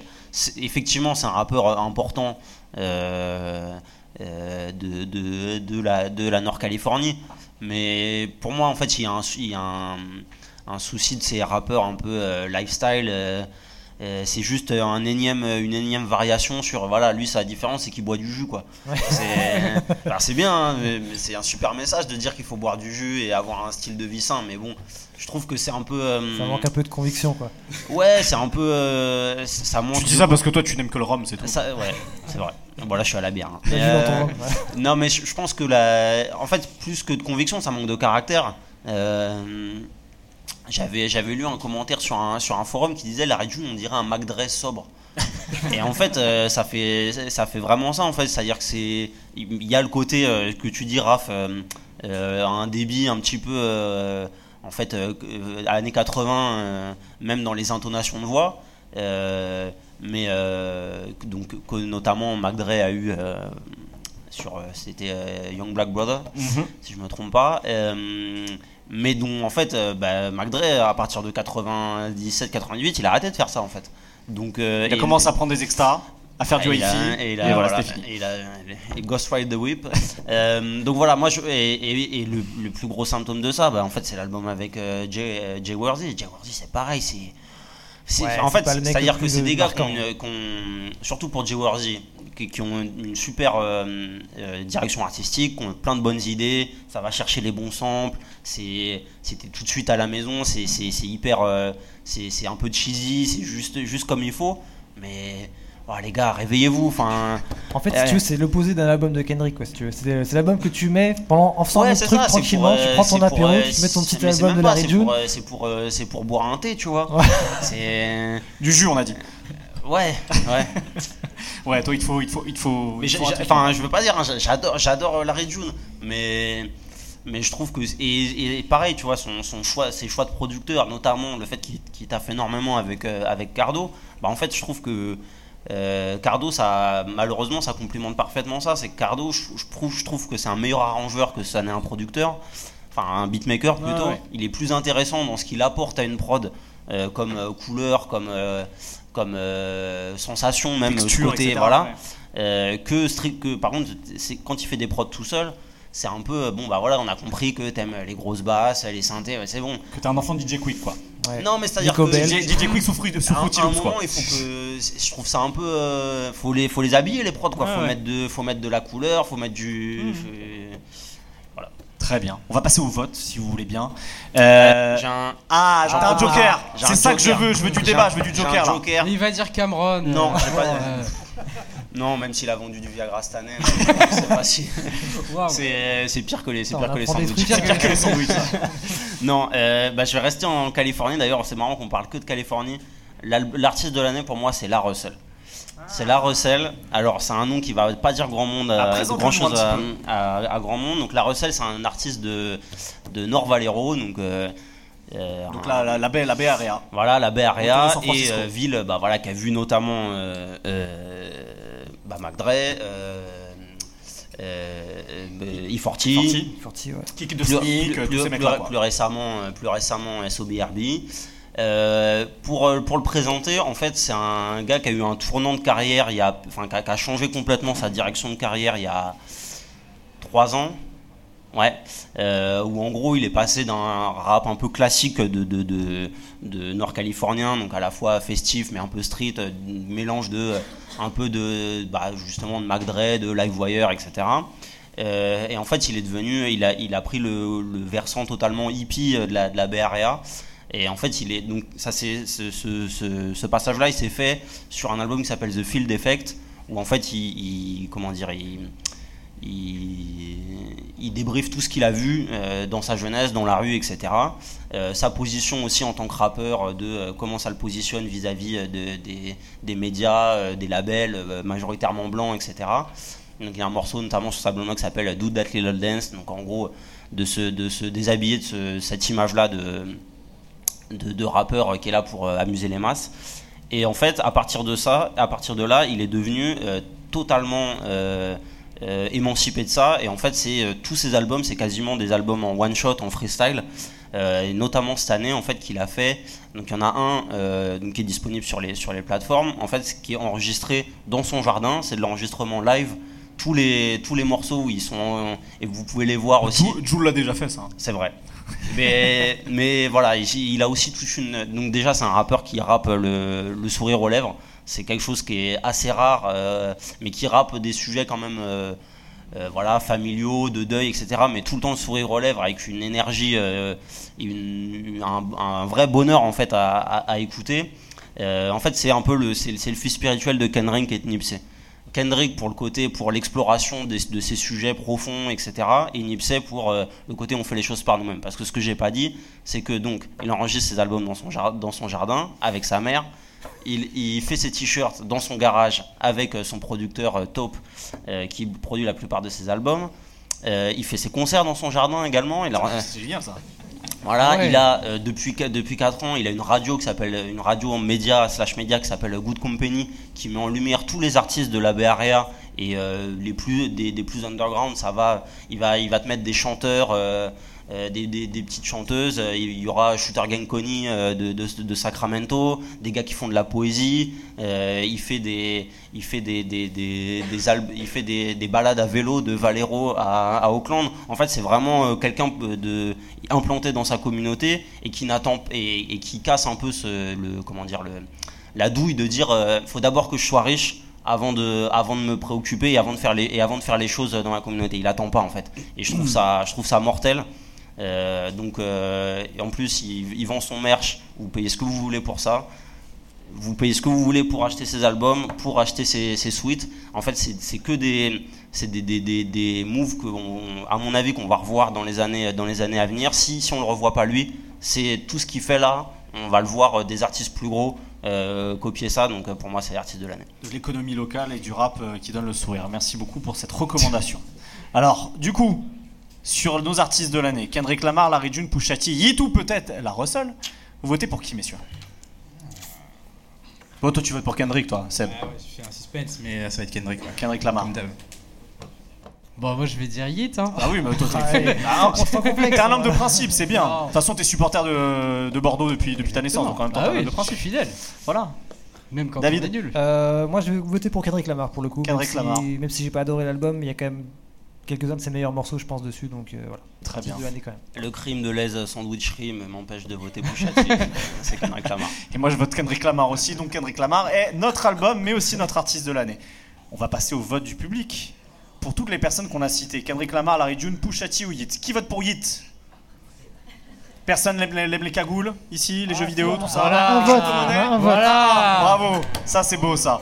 Est-ce que tu es de la famille de Brice Merci papa. il est de la famille de Yeet. Qui vote Pusha T Est-ce qu'on a des gens qui apprécient Pusha T Ah, il y en a quelques-uns. Très bien. On va vous fouiller à la sortie par contre. Euh, Larry June, qui aime rider ici Ah, il y a un rider là-bas. Ah ouais. Il y a deux riders. Bon, Kendrick Lamar. Bon, Kendrick Lamar, le, le consensus à nouveau. Kendrick Lamar, artiste de l'année. Je voudrais remercier les personnes qui sont arrivées depuis. Vous êtes encore plus nombreux que tout à l'heure. C'est super. Merci à vous. Euh, pour ceux qui n'étaient pas là tout à l'heure, je le répète, il y aura un tirage au sort, mais à la fin de l'émission, donc on vous, on vous fera- passera les, euh, les papiers pour, euh, pour la tombola. J'ai l'impression d'être euh, à une kermesse, c'est génial. Euh, Le chamboule tout juste après. c'est ça. Dernière catégorie de ce podcast sur le rap américain de l'année 2022, les producteurs. Je connais par cœur mon ABCDR du son. Pour les producteurs, le producteur pardon, de l'année 2022 du rap américain, les nommés de l'ABCDR du son sont The Alchemist, qui a sorti euh, de nombreux placements, mais surtout deux albums importants. Euh, un album avec Rock Marciano, pardon, The Elephant Man's euh, Bone, Bones, pardon, et euh, Continuous avec Currency, dont on parlait juste avant. Euh, également a été cité Pharrell Williams, qui a fait euh, des placements sur l'album de Kendrick et donc surtout avec Pusha sur son album It's Almost Dry. Et deux autres producteurs, DJ Dai, qu'on a beaucoup entendu cette année sur l'album de Kendrick, sur l'album de Vince Staples dont on a déjà parlé, sur l'album de Freddie Gibbs dont, dont on n'a pas parlé mais qui a sorti un bel album aussi cette année, Euh, sur l'album d'Absoul qui vient juste de sortir et sur lequel on n'a pas le recul nécessaire vraiment pour, euh, pour euh, peser le pour et le contre, en tout cas sur l'importance cette année. Et également un producteur qui s'appelle Monte Booker, qui a fait un super boulot sur l'album Love for Rent de Smino, et également des coproductions sur l'album de Jid, dont on a parlé en début d'émission. Euh, tu as justement poussé pour qu'on ait Monte Booker. Pourquoi Monte Booker, d'après- toi, ça peut être un producteur de l'année? Ah, euh, bon, je vais commencer par DJ Daï, mais on va, euh, on va Ah, bah, commencer par. Non, non, on va commencer par Monty Booker. Euh, moi, j'avoue que c'est un producteur que je suis depuis pas mal de temps, que j'aime beaucoup, qui traînait pas mal dans la sphère No Name, donc c'est une rappeuse, chanteuse de Chicago. Saba, pareil, un artiste de Chicago. Et Smino, je crois qu'il est de Saint-Louis. C'est euh, un Le, le Midwest américain. tout voilà, exactement. C'est un producteur qui, tout à l'heure, je parlais euh, d'avoir entre guillemets une patte. Euh, je trouve qu'il fait une musique qui est très onirique, peut-être presque insouciante, très, vais pas dire enfantine parce que ça, ça, enfin, c'est peut-être pas le bon terme, mais en tout cas, je trouve qu'il laisse euh, beaucoup d'espace. euh, Il y a une forme de légèreté dans sa musique. Exactement. Et euh, moi, c'est ce que je préfère chez lui. Et en fait, l'année dernière, déjà, il avait eu pas mal de coproductions, euh, notamment sur l'album de Max O'Crim. Et en fait, j'ai l'impression que tous les mecs qui produisent, tous les, tous les artistes qui rappent, ils ont capté qu'il avait un truc. Et en fait, à chaque fois, ils l'appellent tout simplement pour qu'il vienne faire une petite touche. Il est aussi, je crois que sur l'album euh, de Vince Staples, ce n'est pas le dernier, l'avant-dernier. euh, intitulé modestement Vince Staples, je crois. Et pour le coup, moi, c'est pour ça que, euh, en fait, j'aime beaucoup les producteurs qui apportent quelque chose de différent. Et lui, pour le coup, c'est vraiment le cas, mon petit Booker. Et euh, il y a quelque chose de très euh, sur la, son album- sa participation à l'album de Smino, en tout cas quelque chose de très euh, gospel, soulful. Il y a vraiment un son très très chaleureux, justement très très ensoleillé d'une cer- d'une certaine manière. Et c'est vrai qu'il a fait un très beau boulot. Et cette année, il est aussi sur le, il a aussi produit le morceau avec Lil Wayne sur sur Jid, voilà, Just in Time. C'est lui qui produit ça avec les violons un petit peu. euh, Qui est un super morceau. qui est un super morceau. Et il est aussi sur un album euh, que j'ai bien aimé, bon, qui est pas dans mon dans mes préférés de l'année peut-être, mais l'album de, je sais même pas comment prendre ça, Maybe, Ma, Mavi, Ah Maybe, euh, Laughing So Hard It Hurts, et il produit deux trois morceaux, je crois, sur celui-là. Et en fait, j'ai, en fait, pris la liste et j'ai vu qu'il il avait produit des morceaux ou coproduit des morceaux sur quasiment tous les albums que j'avais euh, que j'avais kiffé cette année. Donc il, est, Voilà. il, il produit aussi euh, sur Revin Leney parce qu'elle Qui fait du R&B aussi. Et Revin Lenec qui est un super album de, de Voilà. justement. Et euh, voilà, il fait partie de ce microcosme où là, euh, voilà, Revin Leney, Smino, etc. C'est un peu la, la même équipe, je crois. Et du coup, il, il produit Venom dessus, qui est un, qui est un single complètement dingue. Et voilà. Donc pareil, moi aussi, Monty Booker, c'était un de mes coups de cœur au niveau producteur. euh, gros travail. Est-ce euh, que ce serait ton producteur de l'année? Peut-être, peut-être. Peut-être. Ouais, ouais, ouais. Peut-être. Euh, on passe à DJ Daï, ou à moins que vous ayez quelque chose à dire sur Monté Booker, messieurs DJ Daï, bah, je, rela- je- je te relaisse la parole. Ah, je non, crois, je crois que c'est ton producteur de l'année. Ouais, ouais, mais DJ Day, d'ailleurs nommé euh, au, Grammy, euh, au Grammy. En fait, ce que j'aime aussi par-dessus tout chez les producteurs, c'est quand ils arrivent à faire des incursions pop. Euh, et DJ Daï, l'excellence, c'est qu'il est sur un très bon album hors rap, qui est de Steve Lacey, euh, où je crois qu'il compose des hits qui sont phénoménaux. Et pour le coup, je trouve qu'en fait, il a une forme de grand écart qui est assez remarquable.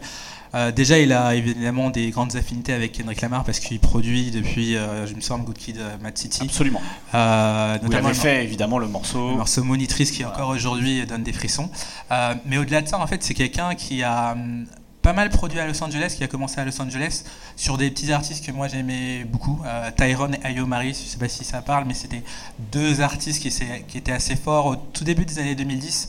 Il avait produit sur une mixtape qui s'appelait Mustard, Euh, et déjà là, tu voyais qu'il était hyper chaud. Il a déjà produit. euh, Enfin, il a produit également pour Dom Kennedy My Type of Party. Euh, je trouve en fait, il a produit. En fait, il est là depuis 10 ans. Euh, et en fait, à chaque fois, il fait des hits et il fait des morceaux qui tuent en fait. Bah, il a fait notamment pour Drake le morceau Worst Behavior aussi, par exemple. Exactement. Donc à chaque fois, oui, il a, il a, dans, dans son sac, il a des, des coups d'éclat à chaque fois. quoi. Et je trouve que c'est assez fort de sa part. Et euh, je voudrais juste revenir très rapidement sur Steve Lacey. C'est en fait là où ce qui moi me fascine encore plus, c'est que euh, Steve Lacey c'est vraiment hors de sa catégorie. C'est euh, musique. euh, Enfin, je j'ai même pas de terme pour vraiment bien décrire sa musique. Mais euh, le fait qu'il arrive aussi bien à produire pour un artiste comme Kendrick Lamar, aussi bien à se mélanger avec un artiste comme Steve Lacey et qui rencontre un vrai succès. Là, quand je dis succès, c'est vraiment pas critique, c'est succès en termes de Populaire. populaire. Euh, Je trouve TikTok. que c'est extrêmement fort. Pardon Succès TikTok. Ouais, mais pas Euh, que. euh, Ouais. Du coup, ça s'est quand même répercuté dans le Billboard. Je crois qu'il a eu euh, Oui. son single pendant 4 ou 5 semaines euh, aux États-Unis, est- ce qui est pas rien pour un artiste comme Steve Lacey, c'est pas rien. Ce qui est énorme. Et je trouve qu'en fait, la constance qu'il a, tout simplement, ça peut être un des producteurs de l'année. Très bien. De d'autres sur euh, DJ Daï Non? Brice non plus? Pharrell Williams, pourquoi ça peut être encore euh, à, à son grand âge d'une certaine manière, encore en 2022, un, un sérieux concurrent? Parce que euh, l'aide de Smoker, chaîne de coupe.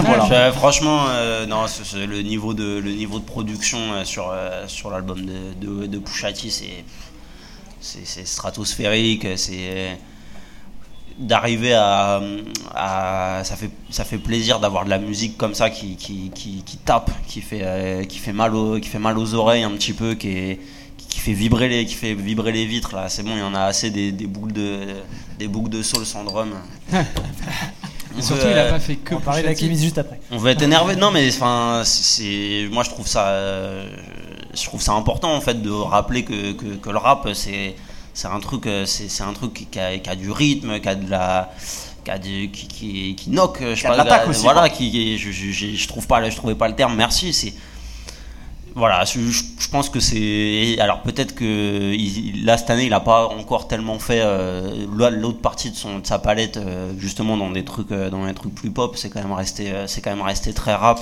Bah, il a bossé Ah sur bah, il a bossé Rosalia. sur Rosalia. hein. Bon bah voilà, bah, fait, je n'ai euh, pas écouté il a Rosalia. Si des- bah, t'as raté ton année, la, hein, combi Vers- la combi Versace qui est un morceau Ouais. vraiment ouf. euh, Et ouais, même le morceau. Motomami, même s'il Oui, dure une euh, minute 20, il est trop bien.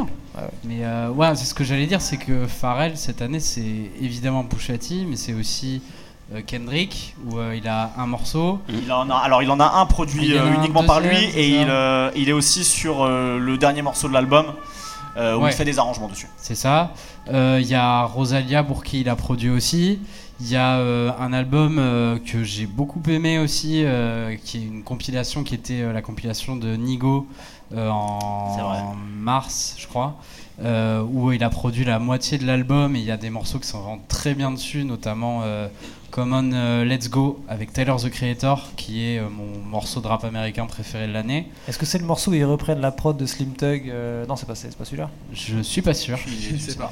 Là pour le coup, c'est quelque chose que je n'ai pas écouté donc la je vais pas ne pourra pas intervenir euh, sur cette euh, action, mais euh, mais ouais, effectivement, moi j'ai j'ai mis directement Pharrell Williams en producteur de l'année, et c'est mon producteur de l'année parce que déjà effectivement il y a Pusha T où euh, où je me demandais est-ce qu'il va être encore capable vraiment d'aller produire du rap comme ça? Et à côté, ouais, c'est pas du rap, mais euh, ce qu'il a fait sur Motomami de Rosalia aussi, c'est génial. Euh, il est à côté, il va aussi faire une compile. Euh, Pharrell, il arrête pas de, se réinventer, de s'adapter aussi aux nouvelles sonorités qui arrivent. Et euh, ça fait quand même maintenant, ça fait 20 ans qu'il est là. Et il est toujours pertinent, il est toujours sur les albums qui comptent, sur des morceaux qui sont importants aussi sur les albums qui comptent. Et c'est vrai qu'il y a peu de producteurs qui cette année sont à la fois sur Mister Moral de Kendrick, Motomami de Rosalia et Pusha T, quoi. Enfin, dans des genres, trois genres très différents pour moi. Et ce qui, est, ce qui est fou, je trouve, c'est qu'il a toujours la capacité à faire du son un peu euh, d'ovni, un peu. enfin, Ouais. leur son est arrivé un peu comme un ovni dans les années 2000, et il a toujours un peu cette patte-là. Mm. Et je sais pas si ce morceau a été bien reçu ou pas. Enfin, moi, je l'ai beaucoup aimé. C'est le morceau euh, qui est même pas sur un album. Je crois c'est un morceau, un single tout seul. C'est Cash In, Cash Out Ouais, avec. il y a euh, les singles 21 solo et aussi avec Savage euh, et- Travis Scott, et Tyler. 21 Savage, Et Tyler. euh, Cash In, Cash Out, moi j'avais adoré avec une prod Mm. voilà, bah, de Pharrell de super, euh, super perché. Et C'est vrai qu'il a aussi sorti des morceaux en solo avec euh, Travis Scott euh, et un autre avec Taylor et 21 Savage. Et euh, c'est encore hyper intéressant. Quoi. Il continue 20 ans après de, de, de repousser un peu les limites de, son, de sa musique, quoi, tout en s'adaptant aux artistes euh, de son époque. Pour moi, c'est un sans faute en 2022. Quoi. Et on va parler de notre dernier nommé dans cette catégorie producteur de l'année, The Alchemist. Je le disais, quand même deux, deux albums importants avec celui de Rock Marciano, The Elephant Man's Bones et euh, Continuous the Currency, en plus de placements pour Larry June, Benny the Butcher, Kendrick, etc. Euh, Qu'est-ce qui fait encore que d'Alchemist Je parlais de Pharrell qui est encore présent après euh, plus de 20 années de carrière. C'est pareil pour The Alchemist. Qu'est-ce qui fait qu'encore Alchemist ce soit aussi, euh, aussi intéressant, plaisant et, et marquant en 2022 Bah, Alchemist, c'est un peu, euh, on va dire, euh, l'excellence en continu depuis, euh, je sais pas, depuis, allez, on va dire 3 ans, 4 ans. Euh, je crois que c'est la deuxième année de suite qu'on le met en producteur, euh, de- Oui. qu'on le nomine en producteur Ouais. de l'année. Je sais plus si c'était l'an dernier ou l'année d'avant, mais on l'avait déjà eu, ouais, effectivement. J'ai l'impression qu'il y a une place indéboulonnable chaque année Ouais. pour un Metal Chemist. C'est ça, et c'est aussi parce que je pense qu'on est des fans d'Alchemist derrière, mais il, sort 10 projets par an, il y en a aucun qui est chiant, euh, et il- enfin, Il y a des, il y a des sourcils levés là. enfin, le seul, le, vas-y, seul bémol que j'ai, et, et c'est hypocrite de ma part parce que j'ai pris mon pied en écoutant les 10 projets, c'est effectivement sa formule n'évolue pas. Mais euh, elle est tellement bien faite. euh, je crois que, je sais pas, peut-être l'année dernière j'avais dit ça. Enfin, Alchemist, c'est la, c'est la frappe de Robin, quoi. C'est toujours la même, mais elle marche à chaque fois. Et c'est vrai que j'arrive pas à m'en lasser alors que c'est toujours le même truc. Mais il a une culture de, De la boucle. choisir le bon sample, Ouais. euh, mettre la bonne ambiance dessus, le bon grain dessus par rapport au rappeur avec qui il est. il s'adapte extrêmement bien avec tous les rappeurs avec qui il travaille et il continue à être régulier sur ça. Et c'est vrai que c'est un, c'est un run que je trouve vraiment impressionnant, même si effectivement sa musique n'évolue pas beaucoup. Quoi. Paps. Ouais, moi je suis, je suis d'accord avec ce que tu dis. euh, ça reste euh, excellent au sens euh, propre, il excelle dans ce qu'il fait. Euh, mais moi en fait, il n'y a rien de ce que Alchemist a sorti cette année qui m'est surpris, qui m'est, que j'ai pas eu l'impression d'avoir déjà entendu. Et je pense que ça en dit un, peu assez long sur, sur l'état de, cette scène-là. Euh, post-boom bap si on veut si on veut le dire qui en fait qui, ah, je trouve a tendance là depuis quelques années à un peu se contenter euh, de, jouer sur une formule euh, très très identifiée euh, parler des mêmes sujets parler de parler de coke maintenant bon là cette année maintenant c'est un peu c'est un peu on parle de pimp voilà ça a changé sur des sur des samples de soul sans drum avec un angle sans, sans vrai regard. donc moi j'ai pas de problème avec, avec Alchemist. Par contre, j'ai un peu un souci avec, avec euh, la dynamique qui, qui, qui, qui à la fois qui représente, mais aussi à la fois qui, qui nourrit. Mais euh, j'ai- un, Joker qui est pas vraiment un producteur, Ah. mais c'est plus une tendance. de Prenez-en de la graine là. Ouais, aussi, scolaire là. aussi, Lui, ouais. lui il sort des C'est jokers. plus, euh, c'est plus une tendance de, une tendance de production que, que, qu'a- que, que je trouve qui a explosé cette année. En fait, c'est le retour du sample, mais genre grillé à la mort. Et ce qui est intéressant, c'est que vrai. il, est- il se retrouve dans plusieurs scènes différentes en fait. Euh, évidemment dans la drill, euh, particulièrement euh, du Bronx, mais aussi Jersey et un peu Brooklyn. Donc, bah, notamment, je pense au morceau, c'était le morceau de K-Flock avec Cardi B qui sample Belly Dancer et qui le sample, enfin, c'est-à-dire qui, c'est, c'est- c'est à la- on est à la limite de la reprise quoi. Ouais, ouais, bien sûr. Ouais, c'est vraiment. euh, Il change un peu le, le pattern rythmique pour que ça colle avec, euh, voilà, avec la, la, la euh, Drill, et voilà. donc, et en fait, alors, et ce que je trouve super marrant, c'est que tout, euh, tout y passe. Donc, il peut y avoir euh, Belly Dancer, euh, il y a un rappeur, là, OMBJD, qui a repris euh, euh, Somebody that, that I Used to Know. Et ça va de ça. Et, ce qui est intéressant, c'est qu'il y a un, en miroir de ça, euh, en Californie, euh, dans la, vers Stockton, en fait, il y a plein de rappeurs qui font ça aussi, avec des, rythmiques différentes, etc. Mais qui reprennent euh, ce côté euh, sample ultra grillé, ça reprend des. qui, souvent viennent des années 2000, par, en vrai. Mais, euh, et je trouve intéressant de voir cette.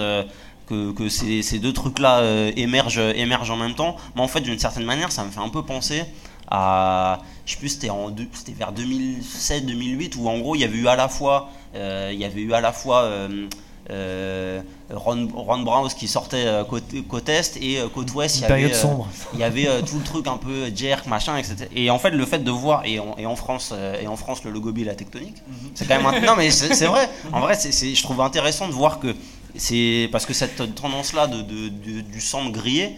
euh, Là, pour le coup, en France, on est en avance depuis longtemps avec nos, avec nos top lines horribles qui reprennent, qui reprennent des tubes des années 80. Mais je trouve ça intéressant de voir, euh, de, de voir cette tendance-là émerger, surtout parce qu'elle permet de voir qui l'utilise euh, intelligemment Ouais. et qui le fait pas. Par exemple, là, le, enfin, j'ai en tête aussi là le, un morceau que Sawiti a, a teasé où elle reprend euh, Barbie Girl. Quel Voilà, enfer. Encore une fois, on est en avance. On s'en sortira jamais de ce morceau. Cocorico. mais euh, voilà, moi je, je suis je suis intéressé de parce que je pense que ça va ça va se continuer. La plupart du temps, c'est des Paresseux. c'est très paresseux. Euh, mais en fait, euh, mais, mais de temps en temps, il y a quand même des éclairs de génie quand quand il y a un rappeur euh, avec euh, avec de l'énergie, avec de l'intention dessus. Donc euh, voilà, je suis curieux de voir ce que ça va ce que ça va donner. Très bien. Bon, alors on vote. Attends, j'ai quand même un coup de cœur moi sur les producteurs. Ah. Ça serait. Alors, il a pas placé assez de morceaux pour que j'ai voté pour lui euh, Ouais. dans le- la sélection normale du comité. Euh, mais ça serait DJ Daï. Euh, pas DJ Daï, DJ Khalil, Ah, pardon. J'ai fait un mélange. Khalid. Euh, DJ Khalil. DJ qui a ou sur- DJ Khaled? Non, DJ. Ah, a pro- K-H-A-L-I-D. qui a quand même de la a aussi, produit surtout trois morceaux complètement ouf cette année. Alors, il coproduit avec Alchemist, je sais pas qui a plus produit, mais euh, Johnny, Johnny P. Scaddy, qui est un des morceaux les plus. euh, J. Cole, les Benny de Butcher. l'année. C'est fou. D'ailleurs, c'est bien, l'occasion de dire du bien de J. Cole, qui, qui fait un couplet quand même très très fort sur, Mm. sur ce morceau. Et euh, donc, il, il produit, euh, coproduit Johnny P. Scaddy, il produit aussi. euh, Father Time de Kendrick Lamar, je crois, non? DJ Khalid. Ah ouais, sérieux? Ouais. Il est vraiment partout. Euh, donc je savais même pas qu'il produisait, qu'il coproduisait celui-là. Euh, il, pro- il produit Popular Demand de Grip, qui est un morceau euh, qui est pareil, qui- ça fait très euh, Shady Records quoi, dans, dans l'idée quoi, avec un côté très rond, très propre et très, je sais pas, c'est un son qui est complètement pur en fait et c'est, euh, c'est assez incroyable avec des orgues. Moi j'ai, moi j'ai un fait pour les orgues. Dès qu'il y a des orgues, je suis, je suis client. Et, euh, et il produit aussi sur Jid, il produit, euh, c'est lequel? C'est euh, Broadenham, qui est un Oui. morceau aussi qui est très fort sur l'album de Jid. Donc voilà, petit, euh, Ouais. petite piécette sur DJ Khalil euh, qui a fait une bonne année aussi. Bon, et sur nos quatre nominés, est-ce qu'on peut voter Alchemist, Pharrell Williams, DJ Daï ou Monte Booker Seb, DJ Daï pour moi. DJ Daï, Pharrell Williams. Ouais, pour éviter le, le clean sweep de Kendrick, on va dire, euh, on va dire Pharrell Williams. Pharrell Williams. Allez, Monte Booker pour moi, allez, l'avenir. Ah, et ben j'ai envie de voter Monte Booker aussi. Allez Voilà, Du coup, place euh, aux jeunes. Monte Booker, qui est notre producteur de l'année 2022 de la BCR du son. On passe au public. Qui vote The Alchemist Qui porte des Timberland et des bonnets là Ah, il n'y en a pas tant que ça. Pharrell Williams cinq. Ah, Ah, Pharrell, pas mal quand même, ouais. Il y a des Fluo Kids, ou des descendants de Fluo Kids. DJ Daï 1, 2, 3, Trois, 4. J'ai l'impression qu'il y avait plus de Pharrell. Monte Booker Eh bien, je pense que pour le public, c'est donc Pharrell Williams, le producteur de l'année. Voilà. Ah, ils ont bon goût. Eh bien, merci messieurs d'avoir. Vous pouvez hein, le frapper. y a- tu, veux nous, tu veux nous dire quelque chose, Manu? Ah, d'accord, ok. C'était pas pour moi, d'accord. Merci beaucoup, messieurs, de, euh, d'avoir échangé et débattu avec nous. Surtout, euh, merci euh, à l'Union euh, internationale de la jeunesse de nous accueillir et merci surtout à vous d'avoir été présents euh, pour ce podcast sur le rap américain. On va passer ensuite au rap français si vous avez euh, la patience de rester ici. Et surtout, on va passer, euh, une fois euh, l'enregistrement terminé, au tirage au sort. Très bonne fin d'année à vous tous et encore merci. Voilà. Merci. L'ABCDR, l'ABCDR. Son ABCDR, ouais.